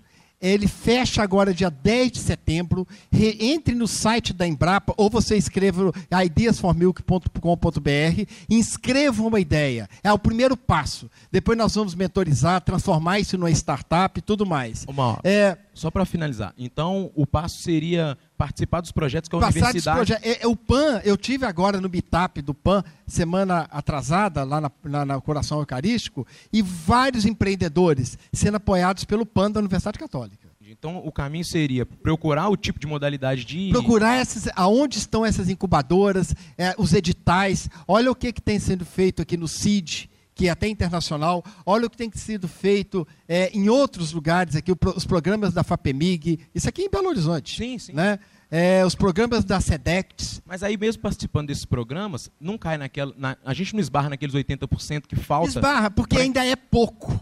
Você tem 500 pessoas e quatro são classificados, cinco. Esse é o problema. Tem que aumentar mais. Tem que ter mais dinheiro para isso. Entendi. É, é- e é onde cai a minha pergunta. Como que a gente, como que você acha que a gente faz para, como é que eu vou dizer, incentivar esse empreendedor, trazer esse venture capital? Eu acho que o que tá- já está se fazendo, sabe? É, nesse programa aqui da Embrapa, nós tínhamos quatro venture capitals participando da seleção. Então, esse aqui foi um negócio interessante que a Embrapa, para dar soluções para a cadeia do leite, envolveu no ano passado 11 universidades. E esse ano são 15.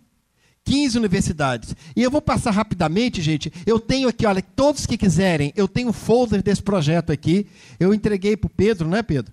Foi dois cartazes para pregar aqui na PUC também. Aqui são as universidades que apareceram do ano passado. Aqui são os pontos da cadeia que queriam soluções. Nós tínhamos vários. E o resultado de impacto. Nós tivemos 137 projetos. Filtramos para 40, depois para 8 e depois 3. Três, os oito já tiveram investimento, tá? Os oito já foram investidos. Já tem empresas ajudando o pessoal a crescer com isso. É, aqui está no site também, tem essa cadeia lá, de onde a gente precisa é, de melhorar isso. Tira uma foto para mim desse aí. Né?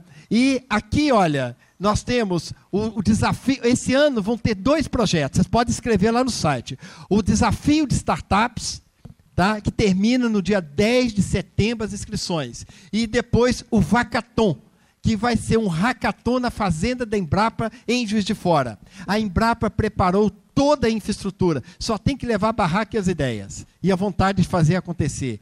Agora lugar para ficar, é, para tomar banho, comida, está tudo preparado lá, tudo certinho. E esses dois projetos, o Vacaton vai ser a primeira maratona de programação rural para a produção de leite e o desafio de startups é o segundo desafio. O primeiro foi no ano passado. Né? Aqui a gente está falando do Vacaton, o que, que é, né? É, que você já conhece um hackathon, então é só transformar para vaca. Porque nós queremos soluções para a cadeia do leite. Né? E, fechando aqui, olha, né?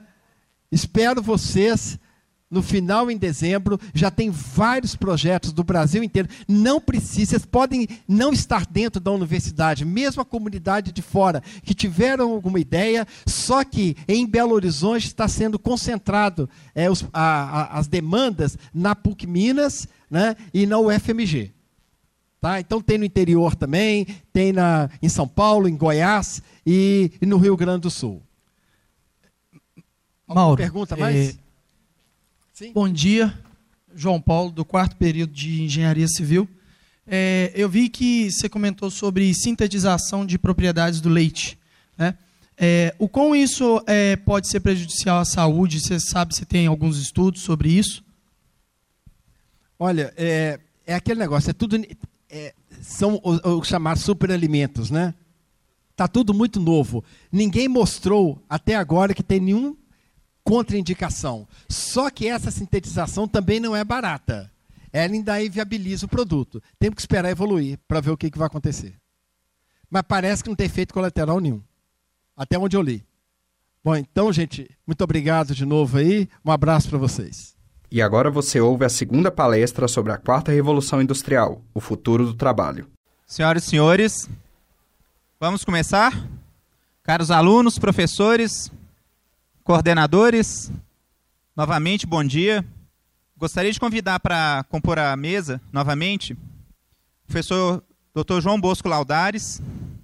O professor Dr. João Bosco Laudares, ele possui doutorado em Educação, História Política, Sociedade pela PUC São Paulo.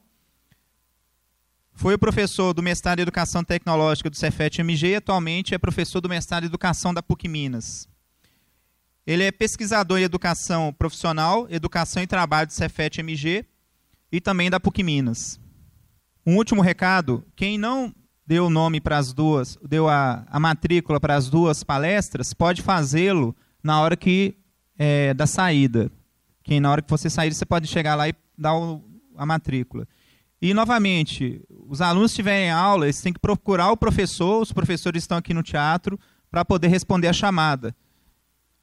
Se o professor, se vocês não encontrarem o professor aqui no teatro, aí vocês podem procurar o coordenador só para avisar para ele, ok? Bem, é, bom dia. Eu quero agradecer ao Alexandre pelo convite, estar aqui no São Gabriel. Deve ter uns oito ou nove anos que eu não vim aqui, porque quando eu fui chefe de departamento de matemática, eu andava pelos, pelas unidades. Então, vinha muito aqui no São Gabriel. Então, foi um grande prazer receber esse convite para voltar aqui no São Gabriel e conversar um pouco com vocês. Né? É, eu falei com o Alexandre, e o Alexandre sabe disso. O lugar que eu vou falar não é o mesmo do Mauro. O Mauro falou da empresa. Eu vou falar da escola, eu vou falar um pouco mais de teoria com vocês. Evidentemente, no é, tema que o Alexandre me deu. Atualmente, eu sou professor de matemática. Né? Inclusive, eu trouxe aqui, depois, no final, tendo algum tempo, quem quiser ficar mais um pouco aí, é um livro de equações diferenciais que nós lançamos agora, um livro muito bom, e um livro mais, é, uns dois, dois, três anos para trás, planos, cilindros e quádricas. Depois, no final, quem quiser, a gente pode até conversar um pouco sobre isso. Mas ele me pediu para não falar nisso, ele me pediu para falar de futuro do trabalho. Então, nós vamos falar sobre sociologia do trabalho e história, e um pouco de filosofia. Ok, Alexandre? Ok.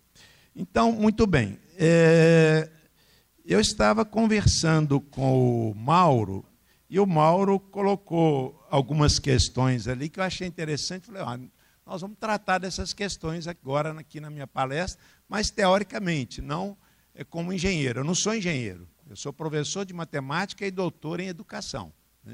Então, o meu lugar vai ser um pouco diferente, mas a gente vai tratar praticamente das questões que ele falou aqui, mas de uma forma mais teórica. Muito bem. Então, eu gosto, como professor, né, que a gente é, a gente gosta sempre de é, problematizar, trazer questões, não é isso? Responder perguntas. Então, a, eu troquei ali a palavra, olha lá, o futuro do trabalho. E eu então pergunto: o trabalho tem futuro? O Mauro acabou de me falar aqui agora, João Bosco, o trabalho está diminuindo. A gente está temeroso de no futuro não ter trabalho. Né? Então não ter riqueza, porque é o homem que produz o trabalho que produz riqueza. Então eu vou tentar problematizar essa questão com vocês. Será que o trabalho, então, tem futuro? Vocês poderiam pensar aí comigo, né? E eu vou desenvolvendo aqui a minha teoria, que nós vamos falar aqui, e aí no final a gente vai voltar nessa questão, para a gente dar a resposta para ela. E para vocês, ó, eu fiz três questões, né? Já fiz questões, né? em vez de esperar de vocês, está vendo? Olha lá, automação, reduzir ou evoluir? Dizer, você como engenheiro, você como analista de sistema, você como profissional de jogos, você vai para a empresa, você vai aumentar a automação, você vai evoluir, mas a automação não desemprega, não tira o trabalho do, do, do, do trabalhador, do homem. Né? Então, como, como, como é questionar essa, essa temática? Né? Há limite para a tecnologia informacional? Há um limite, quer dizer, nós vamos chegar num limite dela. E o emprego industrial aumenta e o de serviço diminui. É isso que está acontecendo na quarta revolução, na terceira, na quarta revolução industrial. Então, essas questões eu gostaria que vocês é, pensassem no final, se tiver um tempinho, eu quero ver se a gente deixa um tempinho para a gente discutir um pouco. Né? Muito bem, então vamos falar um pouco então de quê? De sociologia do trabalho, de filosofia e de história. Dessas questões que vocês acabaram de ver o Mauro colocar aqui para vocês. Então, é, a gente tem o que a gente, a chama de ontologia do homem. Ontologia é aquilo próprio, aquilo que caracteriza o ser. Né? E o homem, como é que ele se caracteriza como homem, né? filosoficamente? Ser pensante que trabalha. Quer dizer, nós somos o único animal, não é isso? Que pensa e que trabalha, que faz trabalho. Né? E que é, busca a própria é, sobrevivência através do trabalho. Né? Capacidade de ação, atividade coletiva. O homem é o único animal que tem a capacidade de acionar, de ativar o, o processo. Né? E de ter o trabalho de quê? Trabalho no coletivo. Né? Terceiro, a vida na polis, quer dizer, a vida na cidade, pela palavra e persuasão. Evidentemente, nós estamos aqui agora, não é isso, no auditório, discutindo questões do, do, do trabalho. Por quê? Porque nós temos uma persuasão, quer dizer, o, nós não temos revolução aqui, nós não temos aqui nenhum problema de guerra. Então, o homem é o ser que procura é, estar sempre pela palavra, tentando é, viver com seu semelhante. Desenvolvimento e modelo de trabalho. Então, agora nós vamos passar aqui, por, historicamente, né, por vários modelos de trabalho. Eu sei que o conteúdo é muito grande, nós vamos falar algumas, algumas, alguns aportes e depois, se vocês é, quiserem, a gente pode complementar. Então, o primeiro tipo de trabalho que começou, né, isso lá na primeira revolução industrial, ou até antes dela, foi o artesanato. Né? Então, vamos discutir um pouco o que é o artesanato, né, como modelo de trabalho. O segundo modelo de trabalho que veio foi o Taylorismo. Já viram falar em Taylorismo, gente? Conhecem já algumas características desse modelo de trabalho do Taylorismo? Vamos falar um pouco aqui dele, então. Depois veio o que nós chamamos de Fordismo. O que é o Fordismo? Qual é a diferença do Fordismo para o Taylorismo? Quais são as características principais? O que, que um define, né? qual é a ontologia, né? o que, que define exatamente né, o Taylorismo e o Fordismo? Depois veio o toyotismo, onismo ou japonização. Né? Então, é um modelo que foi desenvolvido no Japão, mas com, é isso, com a origem nos Estados Unidos, no Taylorismo e Fordismo. Depois o Volvismo, ou modelo sueco, é o modelo que desenvolveu na Suécia. Então vamos ver que tipo de modelo é esse. Bom, e o modelo italiano, que a gente, eu não coloquei ali naquela, naquela classificação, porque ele fica um pouco à parte, é o que a gente chama de familismo. Quer dizer, o italiano, quer dizer, a Itália desenvolveu esse modelo de trabalho, é um, é um modelo que é feito muito nas famílias. Quer dizer, é a, a indústria de pequeno porte, são, é o produto de máquinas pequenas, não é isso? Que são, evidentemente, tem também é, empresas grandes na Itália, mas a característica do modelo de familismo são o produto de máquinas pequenas. É firma de 10, 15, 20 empregados. Né? E o modelo brasileiro? Nós temos um modelo brasileiro, né? a gente tem uma característica né, de dizer, olha, esse é o modelo brasileiro, esse é o modelo que nós desenvolvemos aqui no Brasil. Então, nós vamos discutir isso um pouco. Né? Muito bem, então vamos ver o artesanato. O que é o artesanato, então? O artesanato tem algumas características. Olha lá, produção e trabalho integrado. Quer dizer, no artesanato você tem todo o trabalho que é feito integrado, né? Não é o trabalho que nós conhecemos hoje. É um trabalho que é, é todo feito no mesmo ambiente, com as mesmas pessoas. Né? O artesão é o profissional qualificado do artesanato, ele tem um ajudante para auxiliá-lo, mas ele é o profissional qualificado. Força muscular e ferramenta. Olha o que caracteriza o artesanato. É força muscular, não é isso? É mais os músculos, é mais o corpo que trabalha, não é isso? E a ferramenta, diferente da máquina, porque a ferramenta é o quê? É um, uma pequena máquina, não é isso? Mas que não, que não é ativada. A gente tem que trabalhar com ela, o corpo entra no trabalho com ela domínio do trabalho. Quer dizer, o artesão é aquele profissional, quer dizer, que domina todo o trabalho, né? da matéria-prima até lá na venda do produto. Então, ele está ele tá por dentro de todas as etapas do trabalho. Controle do movimento. Quer dizer, o artesão ele tem controle do movimento. Ele, o trabalho ele faz e ele tem toda uma, uma organização e um controle de todas as partes do trabalho controle do tempo da produção. Ele, ele não tem, ele, ele, não, ele não está pressionado pelo tempo. Ele, ele faz o tempo dele. Ele tem o tempo dele. Isso nós vamos ver, isso é interessante vocês entenderem, porque depois no Taylorismo, no Fordismo, isso vai mudando, todas essas características. E finalmente é o ofício, né? A gente fala que o artesanato, ele tem como característica o ofício, quer dizer, aquele trabalho que o artesão desenvolve. Muito bem.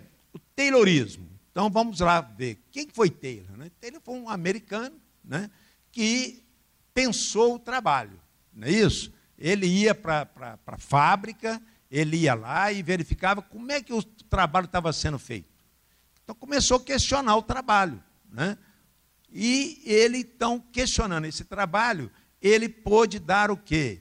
Ele pôde dar o que nós chamamos na sociologia de trabalho de organização científica do trabalho. Então, ele deu uma racionalidade no trabalho. Ele organizou e fez a gestão do trabalho que estava na mão do artesão. Vocês viram anteriormente. O movimento era do artesão, as etapas eram do artesão, não é isso? Muito bem. Então, olha lá, gerência científica. Então, olha o nome, quer dizer, é, por que, que tem esse nome de científica? Porque ela é pensada, porque ela é problematizada, porque ela é organizada. Então chama gerência científica gerência do Taylorismo. Gestão na fábrica, destruição do ofício. Então, o que, que o Taylor fez? Ele pegou os artesãos e reuniu esses artesãos no ambiente próprio, que ele chamou de quê? De fábrica. Então, o artesão foi tirado do, do seu do, do, do seu espaço né, e foi levado para dentro da fábrica para trabalhar na fábrica. Então, ó, verifiquem bem que é uma mudança radical do trabalho. Né? Divisão do trabalho, escritório e chão de fábrica. ele implementou o que é o característico do, do Taylorismo, é exatamente a divisão do trabalho dentro do processo de trabalho. Então, o que, que ele fez? Ele criou o que ele chamou de escritório, lá estão os engenheiros, lá estão os técnicos que vão pensar o trabalho e vão organizar o trabalho para o quê? Para que lá no chão de fábrica o trabalhador execute. Então, isso caracterizou muito bem o Taylorismo. Por quê? Porque, reparem bem, lá no artesanato, o que, que eu falei? O trabalho era integrado. O movimento o operário que tinha, o artesão que tinha o controle do movimento. No Taylorismo, não. Você tem lá um escritório que pensa o trabalho, que faz o trabalho e que leva para o chão de fábrica. Então, no escritório está o trabalhador qualificado e no chão de fábrica está o trabalhador desqualificado. Porque o telho era rigoroso, ele tinha a ordem de trabalho, tinha de fazer igual saiu do, é, do escritório. O trabalhador não tinha opções para mudar o trabalho dele. Né? Muito bem. É, cronômetro, olha lá, tempos e movimentos. Né? Então, o, o, o Taylor instituiu para o trabalho um cronômetro. Então, nós temos agora que o trabalhador não pode gastar o tempo que ele quiser. Ele tem um tempo determinado para ele gastar no trabalho dele. A tarefa, dizer, isso caracteriza também muito bem o Taylorismo. Né? Tarefa, o que é tarefa?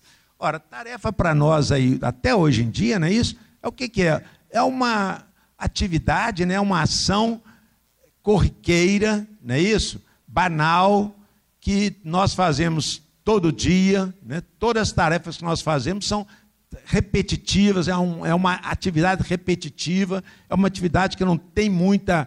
É, não tem muito estudo. Então, a tarefa caracteriza o Taylorismo.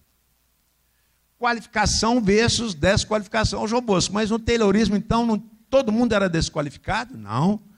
No escritório estava lá o pessoal qualificado, que pensava o trabalho e que organizava o trabalho. A desqualificação ficava onde? A desqualificação ficava no chão de fábrica, lá que tinha desqualificação. Não é isso?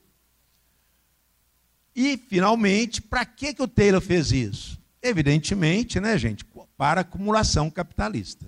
Né? Então, aí, quer dizer, como o artesão era o dono do movimento do seu trabalho, era dono do trabalho, da matéria-prima até lá no produto. Ele fazia todo o processo, ele comercializava, ele tinha também a posse financeira.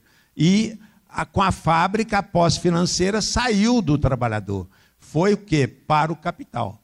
Foi para o capitalista, foi para aquele dono do processo de trabalho.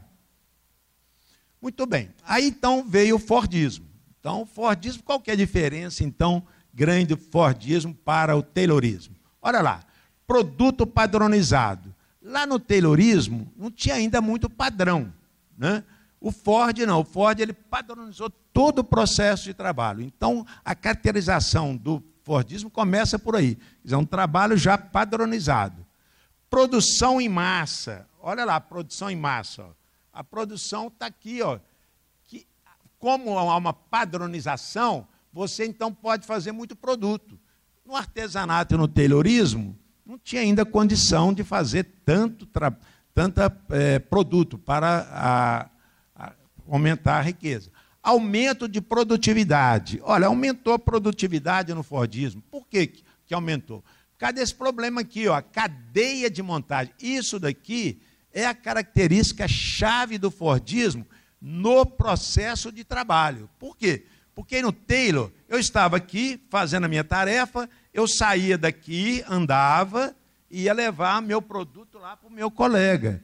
E ele, então, executava a tarefa dele, passava para um outro. Então, reparem bem, nessa, nessa andança aí, né, do, do produto que estava sendo feito e do próprio trabalhador, tinha uma perda de produtividade muito grande. Então, essa, essa cadeia de montagem aqui, ó, ela veio trazer o quê? Uma simplificação do trabalho e uma logística do produto que o trabalhador permanecia parado e o, e o produto que circulava, o produto que andava. O que, que aconteceu com isso? Uma simplicidade de montagem, né? então a montagem ficou mais simples, e o intercâmbio das, das partes. Aqui está artes, não, das partes. Então pôde-se fazer o intercâmbio das partes. Por quê? Porque a montagem permitia isso. Muito bem. A submissão do trabalhador disciplinado. Olha aí, o taylorismo continua. O taylorismo não morreu, não. O Fordismo não matou o taylorismo, não. O taylorismo continua na fábrica. Mas acontece que é de uma forma diferente agora. Por quê? Porque tem a linha de montagem na fábrica. Não é isso? Muito bem. A, a produção era verticalizada. Olha lá, verticalização da, produ da produção. Por quê? Porque você tinha uma linha de montagem. Não é isso? Produção de todo o produto na mesma empresa. Olha aí, ó. O que o Taylor falou e que o Ford também é, fez foi dizer o seguinte: olha, a empresa, o produto entra aqui, a matéria-prima entra por uma porta e sai na outra porta o produto. Então, tudo era feito no mesmo ambiente, numa mesma fábrica. O que não acontece, evidentemente, nós vamos verificar na terceira revolução. Mas o mais importante que nós vamos verificar aqui no Fordismo, porque o Fordismo trouxe o que nós chamamos na sociologia de trabalho de acumulação rígida.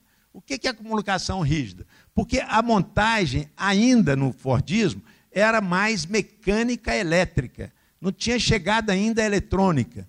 Então, a acumulação, o sistema produtivo era um sistema ainda um pouco rígido. Então, a gente coloca acumulação rígida, mas já era acumulação. Por quê? Porque o produto do trabalho já não era do trabalhador mais, já era do capital, já era do, do, do empresário, do dono da empresa. Olha lá então, o, o Fordismo, como o Toyotismo vai acontecer, Gurinha mesmo, nós vamos falar, ele tem duas características. Qual a primeira característica? Padrão laboral na fábrica, cadeia de montagem. Então, isso daqui, essa cadeia de montagem, é que caracterizou, como eu, nós vimos ali, o Fordismo. Então, no processo de trabalho, o Ford fez uma revolução em relação ao Taylorismo. E principalmente agora, fora, fora do ambiente de trabalho, que é a regularidade, o padrão, a linearidade. Quer dizer, você pode comprar qualquer carro que você quiser, de qualquer cor, desde que seja preto. Né? Só tinha carro preto no início do Fordismo. Então tudo era padrão, tudo era regular, tudo era linear, não é isso? Então por quê? Porque a acumulação era acumulação rígida, não é isso? A acumulação ainda era uma acumulação rígida. Muito bem. Depois, então, veio o toyotismo. Olha, como é que o toyotismo nasceu? O Ford e o Taylor eram americanos, mas o toyotismo nasceu na, no Japão, mas com uma presença né, de Toyota, que é o, o pai do, do toyotismo, que foi aos Estados Unidos para conhecer o que, que a Ford estava fazendo, que estava um sucesso. Né? Então vou lá conhecer. Então ele foi lá e conheceu o Fordismo e o Taylorismo. E levou para o Japão, mas hora que ele leva para o Japão, ele faz uma transposição, que na, no, no, na educação a gente chama de transposição didática, né? O que o Toyota fez foi uma transposição didática realmente. Ele levou lá para o Japão, não é isso? tudo que ele viu lá, mas ele transformou tudo que ele viu. Então vamos ver. Quais são as transformações? A primeira, olha lá a primeira, lá em cima, ó, produção flexível. Olha, diferente do, do, do Fordismo, que lá era uma produção rígida, uma produção linear, não é isso? É, produção em nichos em pequenas quantidades. O toyotismo já pegou, vamos dizer, carona na terceira revolução, porque a, eletrônica já estava começando, na década de 80, de 90. Então já tinha eletricidade e já tinha eletrônica. Então o que, que ele pôde fazer? Ele pôde atender né, o mercado em nichos. Olha, tá, o mercado está precisando de 10 brusas dessa daqui. Então nós vamos fabricar 10 brusas dessa daí, não mais. Nem 11, nem 12. Vão ser 10 brusas. Então, isso que chama produção em nichos. Lá no Fordismo, vamos, vamos, vamos relembrar, não é isso? A produção era linear, a produção era uma produção de massa, então a produção era repetitiva, não é isso? É, produção Oba, voltando. É, a produção era despadronizada. Olha lá, não tinha padrão. Não é isso? Essa outra, essa outra característica aqui também, gente, que é impressionante. O que, que é isso daqui? Engenharia reversa. Já viram falar isso, engenharia reversa? Já viram esse termo, engenharia reversa? Isso que o, a, o, o Toyotismo fez. Ele foi lá nos Estados Unidos, viu o que estava acontecendo lá, levou a técnica lá para o Japão, abria o produto, conhecia o produto e fazia um novo produto a partir daquele. Então, o que a gente chama de engenharia reversa. Isso daqui caracteriza muito bem o toyotismo. Logicamente, quem já foi, por exemplo, quem já foi a Fiat ou uma montadora qualquer, chega lá na Fiat e vê um carro da Ford lá. Ó, mas que carro da Ford está fazendo lá na Fiat? Está lá na, na Fiat para ser desmontado, para se conhecer a tecnologia da Ford. Então, isso é muito comum hoje nas empresas. Né? Mas eles é que instituíram essa tal de engenharia reversa. Trabalho em equipe. Olha lá, no Taylorismo, o trabalho era individual. Na linha de montagem, o trabalho era mais individual. O toyotismo, o trabalho é em equipe. Sistema aberto, organização um sistema aberto. Né?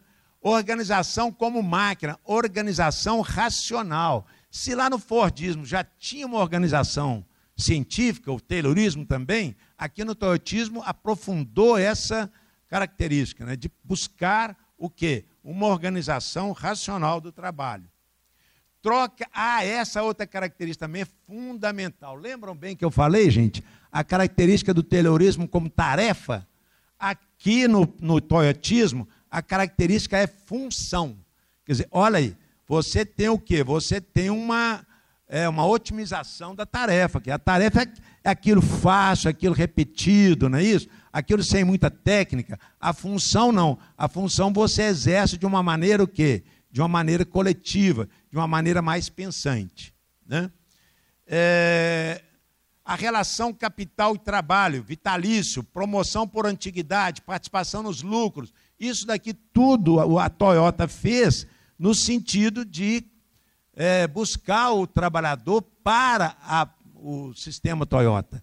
Ele, ele tinha essa preocupação, Taylorismo, de trazer o trabalhador para colaborar né, isso na empresa, dizendo, ó, você é também dono da empresa. Então ele, te, ele colocou essas melhorias aí. Gestão partilhada com fornecedores, olha lá, ó, já começa aqui então a fábrica global, não é isso? Ser diferente daquela fábrica em que você produzia da matéria-prima ao produto lá na, na outra porta. Agora você abre o seu sistema produtivo para os fornecedores. Então, o que nós chamamos de é, um trabalho com os fornecedores, uma gestão partilhada lá ó, com os fornecedores. Muito bem, mas o que, que o toyotismo trouxe? Ele também trouxe, igual o Fordismo, uma nova concepção do trabalho e de sociedade? Trouxe, não é isso? Olha lá, o padrão laboral na fábrica com produção flexível. Ele não acabou com a fábrica. Ele deixou a fábrica como o Fordismo e o Taylorismo. Mas ele mudou a produção. É agora uma produção o quê? Uma produção mais flexível, não uma produção rígida. E, e na sociedade? Qual que é o padrão do toyotismo na sociedade? Diversidade de modelos. Lembram lá o que eu falei da produção em nichos? Quer dizer, você tem agora uma diversificação dos seus produtos. Você pode chegar numa, numa empresa toyotista e pedir para construir 100 pares de sapato, né? 100 é, é, é, bolsas. Por quê? Porque eles têm condição de fazer essa produção, o que o Fordismo não tinha essa condição. Por quê? Porque no Fordismo era acumulação rígida, aqui é acumulação flexível. Muito bem. E o volvismo? Né? O Alexandre gostava muito do volvismo, né, Alexandre? Que é o que a gente chama de sistema sociotécnico.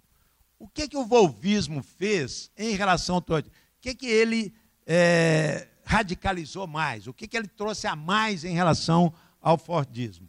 ele trouxe o que ele chamou sistema sociotécnico, que ele no sistema de trabalho, ele coloca a necessidade da técnica e do homem. Então, olha que interessante, gente. Quer dizer, no Fordismo, não se pensava nisso. No Toyotismo, também não. No Taylorismo, não. Mas no Toyotismo já começou a se pensar com aquelas é, emprego vitalício, com aquelas condições melhores de trabalho.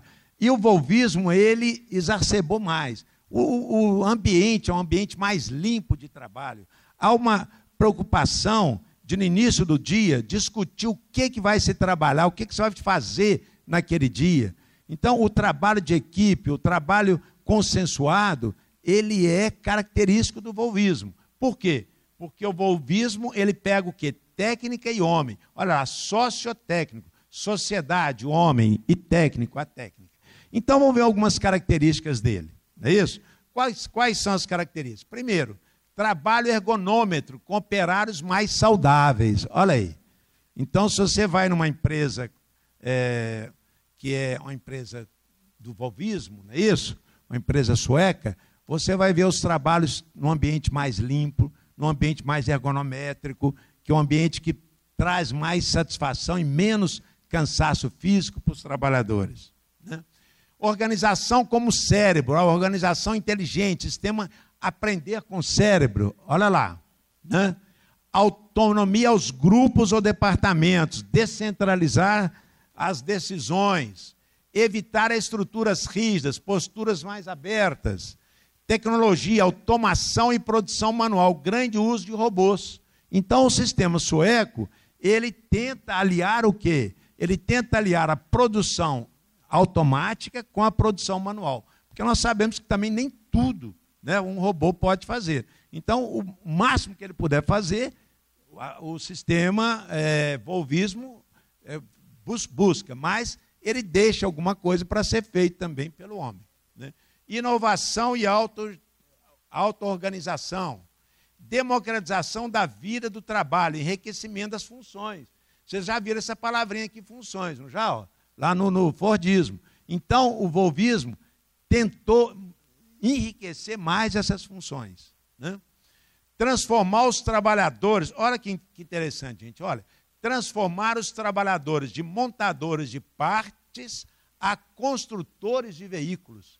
Então, lá na, na, no, na, numa empresa sueca, o trabalhador, ele entende todo o processo de produção do trabalho.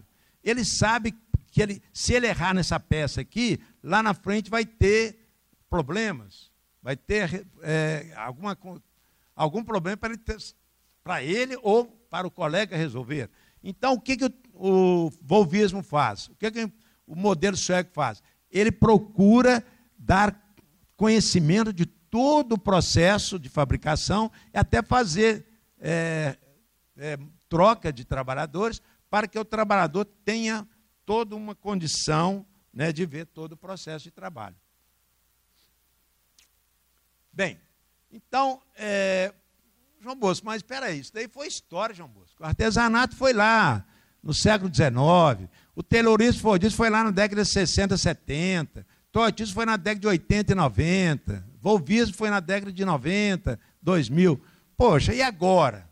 Agora, esses modelos morreram? Não são mais trabalhados nas empresas? Lê do engano nosso. Todos eles existem. Se você for em qualquer empresa aí, você vai verificar o que é uma convivência desses modelos. Por quê? Porque, evidentemente, é, tem uma nova conotação, tem uma, uma nova é, transformação. A, a partir de quem? A partir das condições que nós temos hoje de informações, da, na nossa sociedade de informação e do conhecimento, da tecnologia e principalmente de quem?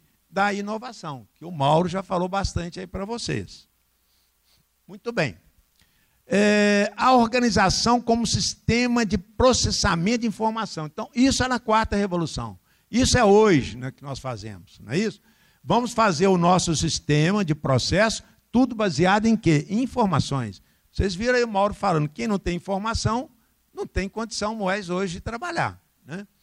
acumulação industrial com a tecnologia computacional, microeletrônica e telecomunicações. Quer dizer, então, esses outros, tanto tanto o Fordismo como o Toyotismo, como o Volvismo, eles estão hoje todos impregnados de quê? De tecnologia. Toda empresa que quer trabalhar né, isso nessa nova sociedade do conhecimento e da informação. Dotar a organização do máximo de flexibilidade e capacidade de inovação.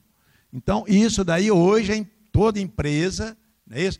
apesar dela ter uma parte dela que está trabalhando lá com Taylorismo, uma outra que está aqui no Fordismo, não é isso? Mas ela vai procurar nessa, é, é, colocar essas características: informação, tecnologia e inovação. Bom, então, o é, que que está tá se combinando hoje com a informação? A, a estrutura permanente e a geometria variável. Uma estrutura permanente, João Bolsa, você não falou que está variando, está desestruturando, mas nós sabemos que o capital ele tem uma estrutura né, do acúmulo de riqueza que ele permanece. Né? E a geografia variável, não é isso? Vocês estão vendo aí hoje o Jeep, não é isso? Hoje o Jeep da, da Fiat está um sucesso tremendo. E onde é que ele está sendo construído? Vocês sabem disso? Vocês sabem se ele está construindo aqui em Betim? Sabem? Não está construindo sim em Betim, na fábrica de Betim. Está sendo construída aonde? Numa fábrica lá em Pernambuco. Olha a geometria variável aí. Conversando com um professor lá da PUC, que trabalhou na Fiat até ano passado, ele me falou assim: Ó, João Bosco, a Fiat está entregue às baratas. Por quê? Porque não tem modelos novos aí na Fiat. O único modelo que tem agora na Fiat novo é o Jeep, mas que não está aqui, está é, tá em Pernambuco. Então, a geometria variável. Arquitetura é a geometria da economia informacional e global. Né? Muito bem. É, a epistemologia da técnica. O que, que é isso daí?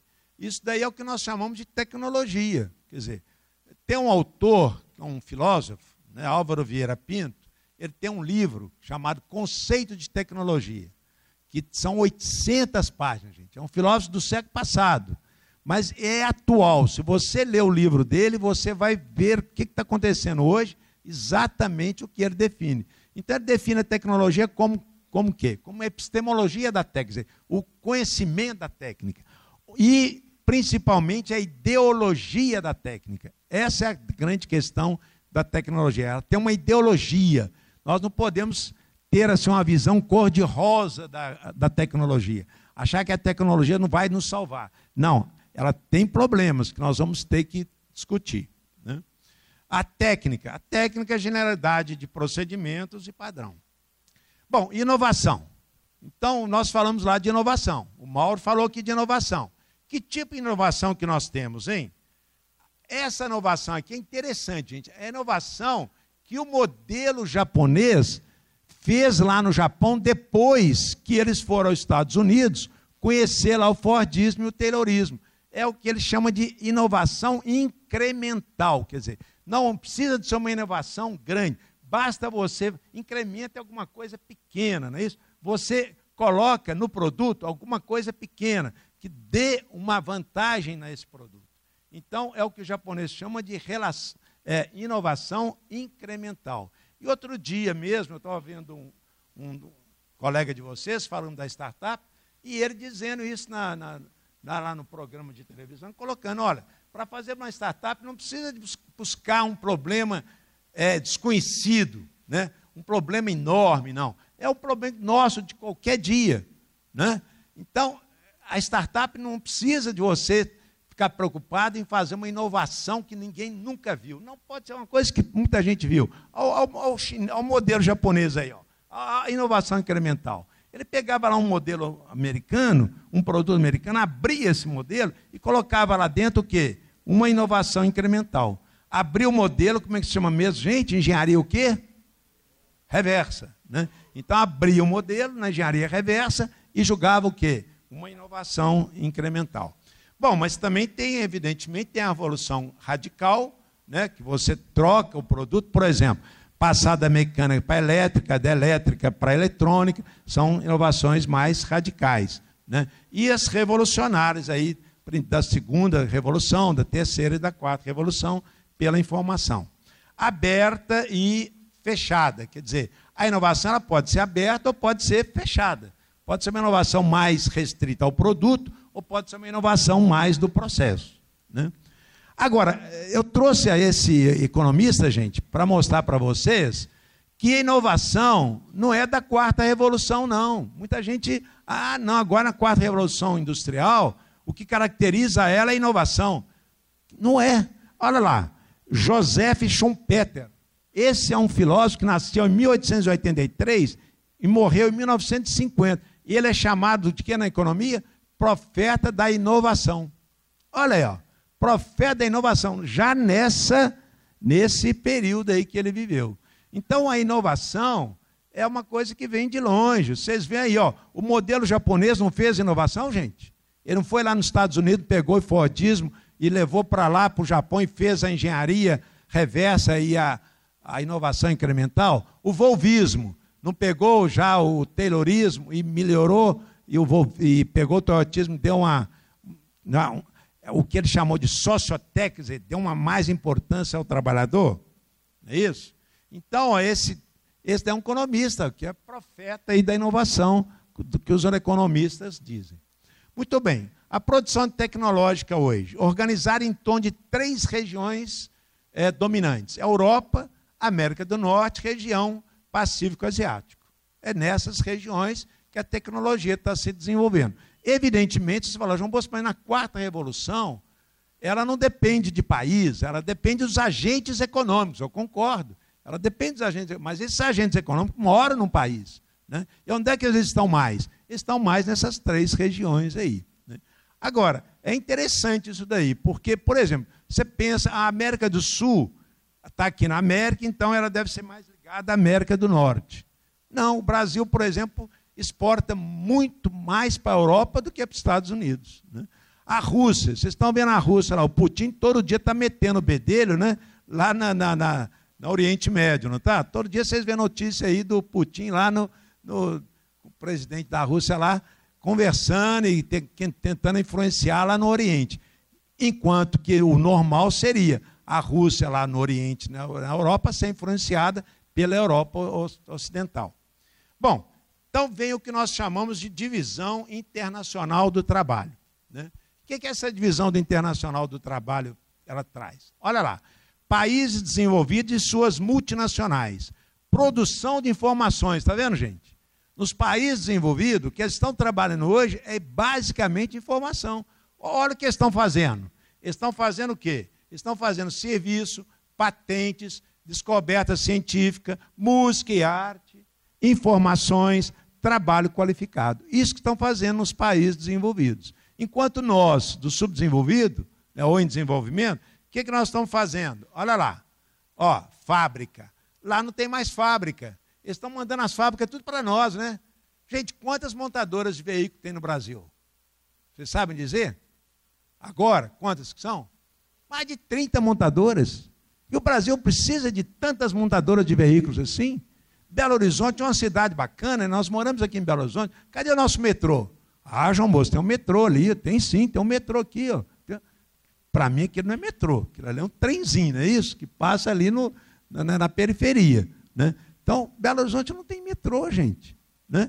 Enquanto nós estamos o quê? Estamos fazendo fábrica, mas fábrica de veículos. A Fiat implantou agora a fábrica dela lá no Pernambuco. Está fazendo, igual eu falei com vocês, o Jeep lá no Pernambuco. Né? Então, e o governo brasileiro, em vez de estar tá, é, viabilizando a infraestrutura, não é isso? Está o quê? Muitas vezes dando dinheiro para as fábricas que vêm dos países desenvolvidos para, para, para cá. Então, fábrica é uma característica do país ainda na quarta evolução. É característica nossa ainda. Né? E já não é característica lá dos países desenvolvidos. Olha lá, lá não tem fábrica lá. Ó. As fábricas estão saindo para nós. Nós é que vamos herdar as fábricas dos países desenvolvidos. Custo de produção menor. Aqui tem custo de produção menor, o salário é muito menor. Qual que é o salário do metalúrgico aqui em Belo Horizonte, gente? Por que, que a Fiat veio para Belo Horizonte? Você sabe por que, que a Fiat veio para Belo Horizonte? Foi por causa dos nossos belos olhos mineiros? Não é? Não foi por isso, não porque ela via muita greve lá no ABC e ela estava querendo ficar livre dos sindicatos fortes lá do ABC. Então ela veio para Minas Gerais, porque aqui os, os sindicatos metalúrgicos eram um sindicato fraco, né? que não tinha tanto é, poder de combate igual o sindicato lá do ABC. Né? O, o, o metalúrgico aqui de Betim, ele ganha 30%, 40% menos que o metalúrgico lá de São Paulo. Não sei quanto que está o metalúrgico lá de Pernambuco, mas eu tenho quase certeza que se você né, a gente pesquisar, vai ver que o salário lá no Pernambuco é diferente do salário do, do também do, do, nosso trabalhador aqui na Fiat. Né? Então, o custo de produção é menor. Matéria-prima, nós temos muita matéria-prima, não é isso? Eles não têm matéria-prima, nós temos. Trabalhador nível baixo de escolaridade. Então, o trabalhador aqui no país em desenvolvimento, ele pode fazer a tarefa, ele pode fazer a função, ele pode fazer tudo. Lá no, nos países desenvolvidos, não. Lá eles só vão fazer a tarefa qualificada, enriquecida. É pouco qualificado, olha lá, pouco qualificado e ainda tem as instalações industriais. Então vocês estão notando aí as diferenças. Muito bem. Divisão do trabalho interno está acabando aí, ô Alexandre? Mais cinco minutos? Então vamos lá ver. Então vamos lá ver. Divisão do trabalho internacional. Característica da mão de obra, inclusive dos conhecimentos incorporados, inserção na economia global. Isso são as características das, da, dessa revolução que nós estamos vivendo agora, da quarta revolução. Organizada com base no trabalho ainda, tecnologia mais implementada, governo e empreendedores. Não dá para tirar o governo de tudo, né, gente? Não tem condição. Ah, vamos tirar o governo de tudo, vamos privatizar tudo, vamos tirar. Não, o governo tem a sua presença e precisa de estar presente. Né? Muito bem. Na nova divisão internacional do trabalho, você tem quatro posições. Ó produtores de alto valor, produtores de grande volume de trabalho, mas de custo baixo, produtores de matérias-primas e produtores de, de trabalho desvalorizado. Olha aí as características, não é isso, da nossa revolução. Bom, mercado de trabalho na sociedade informacional, decadência do emprego rural, é uma realidade que nós temos, diminuição do emprego industrial favorecendo ao serviço? Crescem serviços ligados à produção, como de saúde e educação, né? e desqualificados empregos de setores varejistas de venda e proletariado de trabalhadores de escritórios. São proletários, não é isso? Salários, você vê, um, um vendedor aí de uma loja ganha o quê? 1.500, 2, 2.500, quer dizer, um valor, três, dois, três salários mínimos. Né? Muito bem. É, a, o pós-industrialismo. Então, o que caracteriza então o pós-industrialismo? Essa, essa quarta revolução. Economia de serviços, sociedade informacional, a fábrica global. Né? Quando eu cheguei à Fiat para fazer a minha tese de doutorado, que eu estudei qualificação profissional, a fábrica estava se transformando naquela época. Já a Fiat estava abrindo para os fornecedores. Já estava implantando, aquela época, uns 15 anos atrás, o toyotismo. Né? Nova estrutura organizacional e de emprego. É, capitalismo contemporâneo. O que, que é o capitalismo contemporâneo? Acumulação capitalista, né? isso daí não, não se abre mão, o capital não abre mão. Se você não quiser acumulação capitalista, tem que ir para um outro país, né? não capitalista. Enquanto for capital, vai ter acumulação. Estagnação da distribuição de riqueza, evidentemente a riqueza vai ficar para o capital, né? e a perversa divisão internacional do trabalho, vai continuar essa divisão internacional do trabalho que nós estamos colocando. Países desenvolvidos, produção científica tecnológica, países em desenvolvimento ou pobres. Olha, olha que interessante, gente, olha que interessante como é que as palavras caracterizam. Braço forte e mente inerte. Olha aí, quer dizer, no país em desenvolvimento ou pobre, o que o capital quer é isso ele quer muito braço forte e a mente o quê? Inerte. Né? Muito bem. É, a formação do engenheiro, a maioria de vocês aqui é engenheiro, né, tá, então trabalha com tecnologia. A CNI, Confederação Nacional de, da Indústria, fez uma pesquisa aí com 120 grandes médias indústrias brasileiras. O que, que eles encontraram? Engenheiros são deficientes em quê? Né? Atitude empreendedora. Então, nós, professores, na aula, e vocês aqui na universidade, têm que tentar desenvolver alguma, coisa de empreendedorismo, porque senão nós vamos ficar eternamente em país em desenvolvimento ou pobre. capacidade de gestão de comunicação de liderança, engenheiro está faltando isso também, é, exercício de função em equipes multidisciplinares. Então, essas três deficiências aí, elas são importantes para a gente se pensar nelas e para a gente combatê-las. Né? Bom, é, então, e agora? O Alexandre vai me dar mais dois minutos aqui, Alexandre? Então, dois minutos. Qual a pergunta que eu fiz no início lá, né, gente? Qual que é a pergunta que nós fizemos no início? O trabalho tem futuro? O que, que vocês acham? O trabalho tem futuro? Quem acha que o trabalho tem futuro, levanta a mão. Deixa eu ver. Deixa eu ver. Pô, a maioria acha que não tem futuro, hein? Então nós estamos, eu tô, eu tô com vocês que levantaram o braço. Eu tenho uma visão positiva do trabalho. Por quê? Eu vou, vou, vou justificar aqui. Primeiro, pelo homem, sua natureza ontológica. Vira a primeira, a primeira tela que eu coloquei lá, gente, ontologia do homem, um ser pensante e de ação e de atividade. O homem não sabe ficar à toa. O homem é um ser que está sempre em ação, sempre em atividade. Procura ficar à toa, gente. Um dia não, um dia a gente consegue, né? Uma semana, um mês a gente consegue, né? Mas um ano, você já pensou se você levantasse 10 horas da manhã, almoçar, ficar à toa o dia inteiro, jantar, dormir de novo, à toa o dia inteiro? Ninguém aguenta, né? Tem que fazer alguma atividade, né? Tem que procurar uma ação, né? Então, é a natureza do homem. Sua natureza política. O homem é um ser político, então ele está em ação com outro semelhante. Ele em ação com outro semelhante, ele vai acabar trabalhando. Né? João Bosco, a nossa condenação, então, eu acho que é. Nós estamos condenados em trabalhar pela nossa natureza de ser do homem. Pela sociedade capitalista, acumulação, acumulação de riqueza. Gente, a sociedade capitalista vai deixar o homem à toa? De modo algum ela vai se transformar, ela vai buscar novos eh, equipamentos, novos processos de trabalho e vai pôr o homem para trabalhar. Para quê? Para acumular riqueza. Porque senão ela deixa de ser capitalista.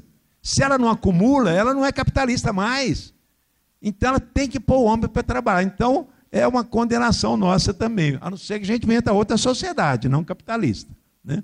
Pela sociedade informacional de, que nós estamos vivendo hoje. Olha lá serviço de saúde e educação. Gente, pensa bem, o Brasil, que é um país em desenvolvimento, pensa outros países da África, países que ainda estão pobres, a quantidade de trabalho que tem que fazer. Olha, você vai falar assim, a China, ah, João Bosco, que é isso, João Bosco? A China tem 1 bilhão e 400 milhões né, de, de, de pessoas. Vocês sabem quantos que estão fora da, da, da pobreza lá, gente? Desse 1 bilhão e 400, sabem quantos?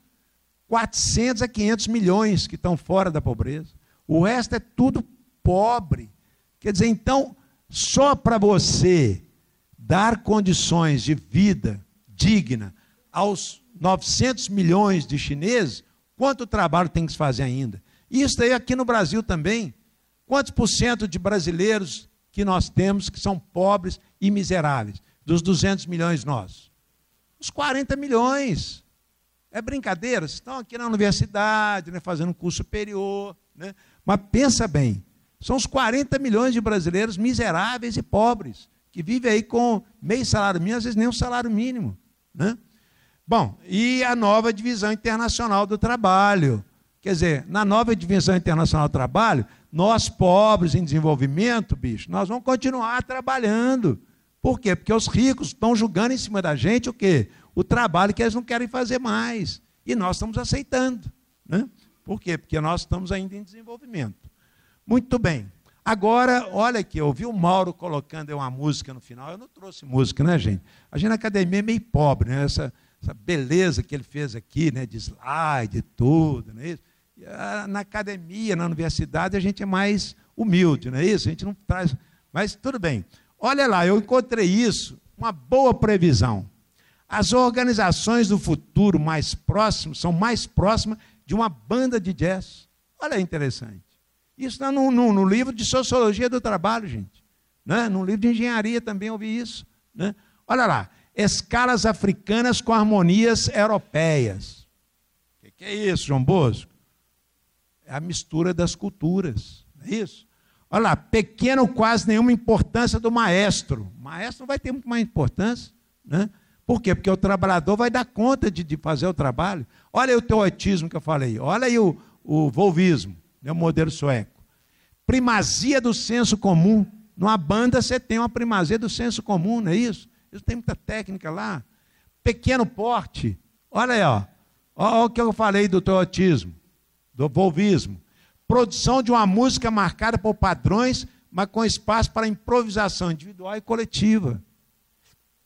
Pela valorização dos músicos. Olha aí o teotismo, olha aí o volvismo, valorizando o homem. Olha, olha na quarta revolução, sociotécnica. Sócio, sociedade, homem. Técnica, técnica. E pelo prazer da, da é, execução. Aí tem como bom professor, não é isso? A gente sempre quer indicar um livrinho, não é isso? Então tem alguns livros que eu indico, né? Quem depois quiser é, procurar um desses daí ler, vale a pena, viu? Que tem muitos livros bons aí. O, principalmente o Boaventura Santos, teve outro dia lá na PUC, lotou o auditório lá, auditório maior do que esse que vocês conhecem lá, gente sentada no corredor, sociólogo falando para engenheiros e para pessoal da área tecnológica. Ok, gente. Então, muito obrigado pela atenção.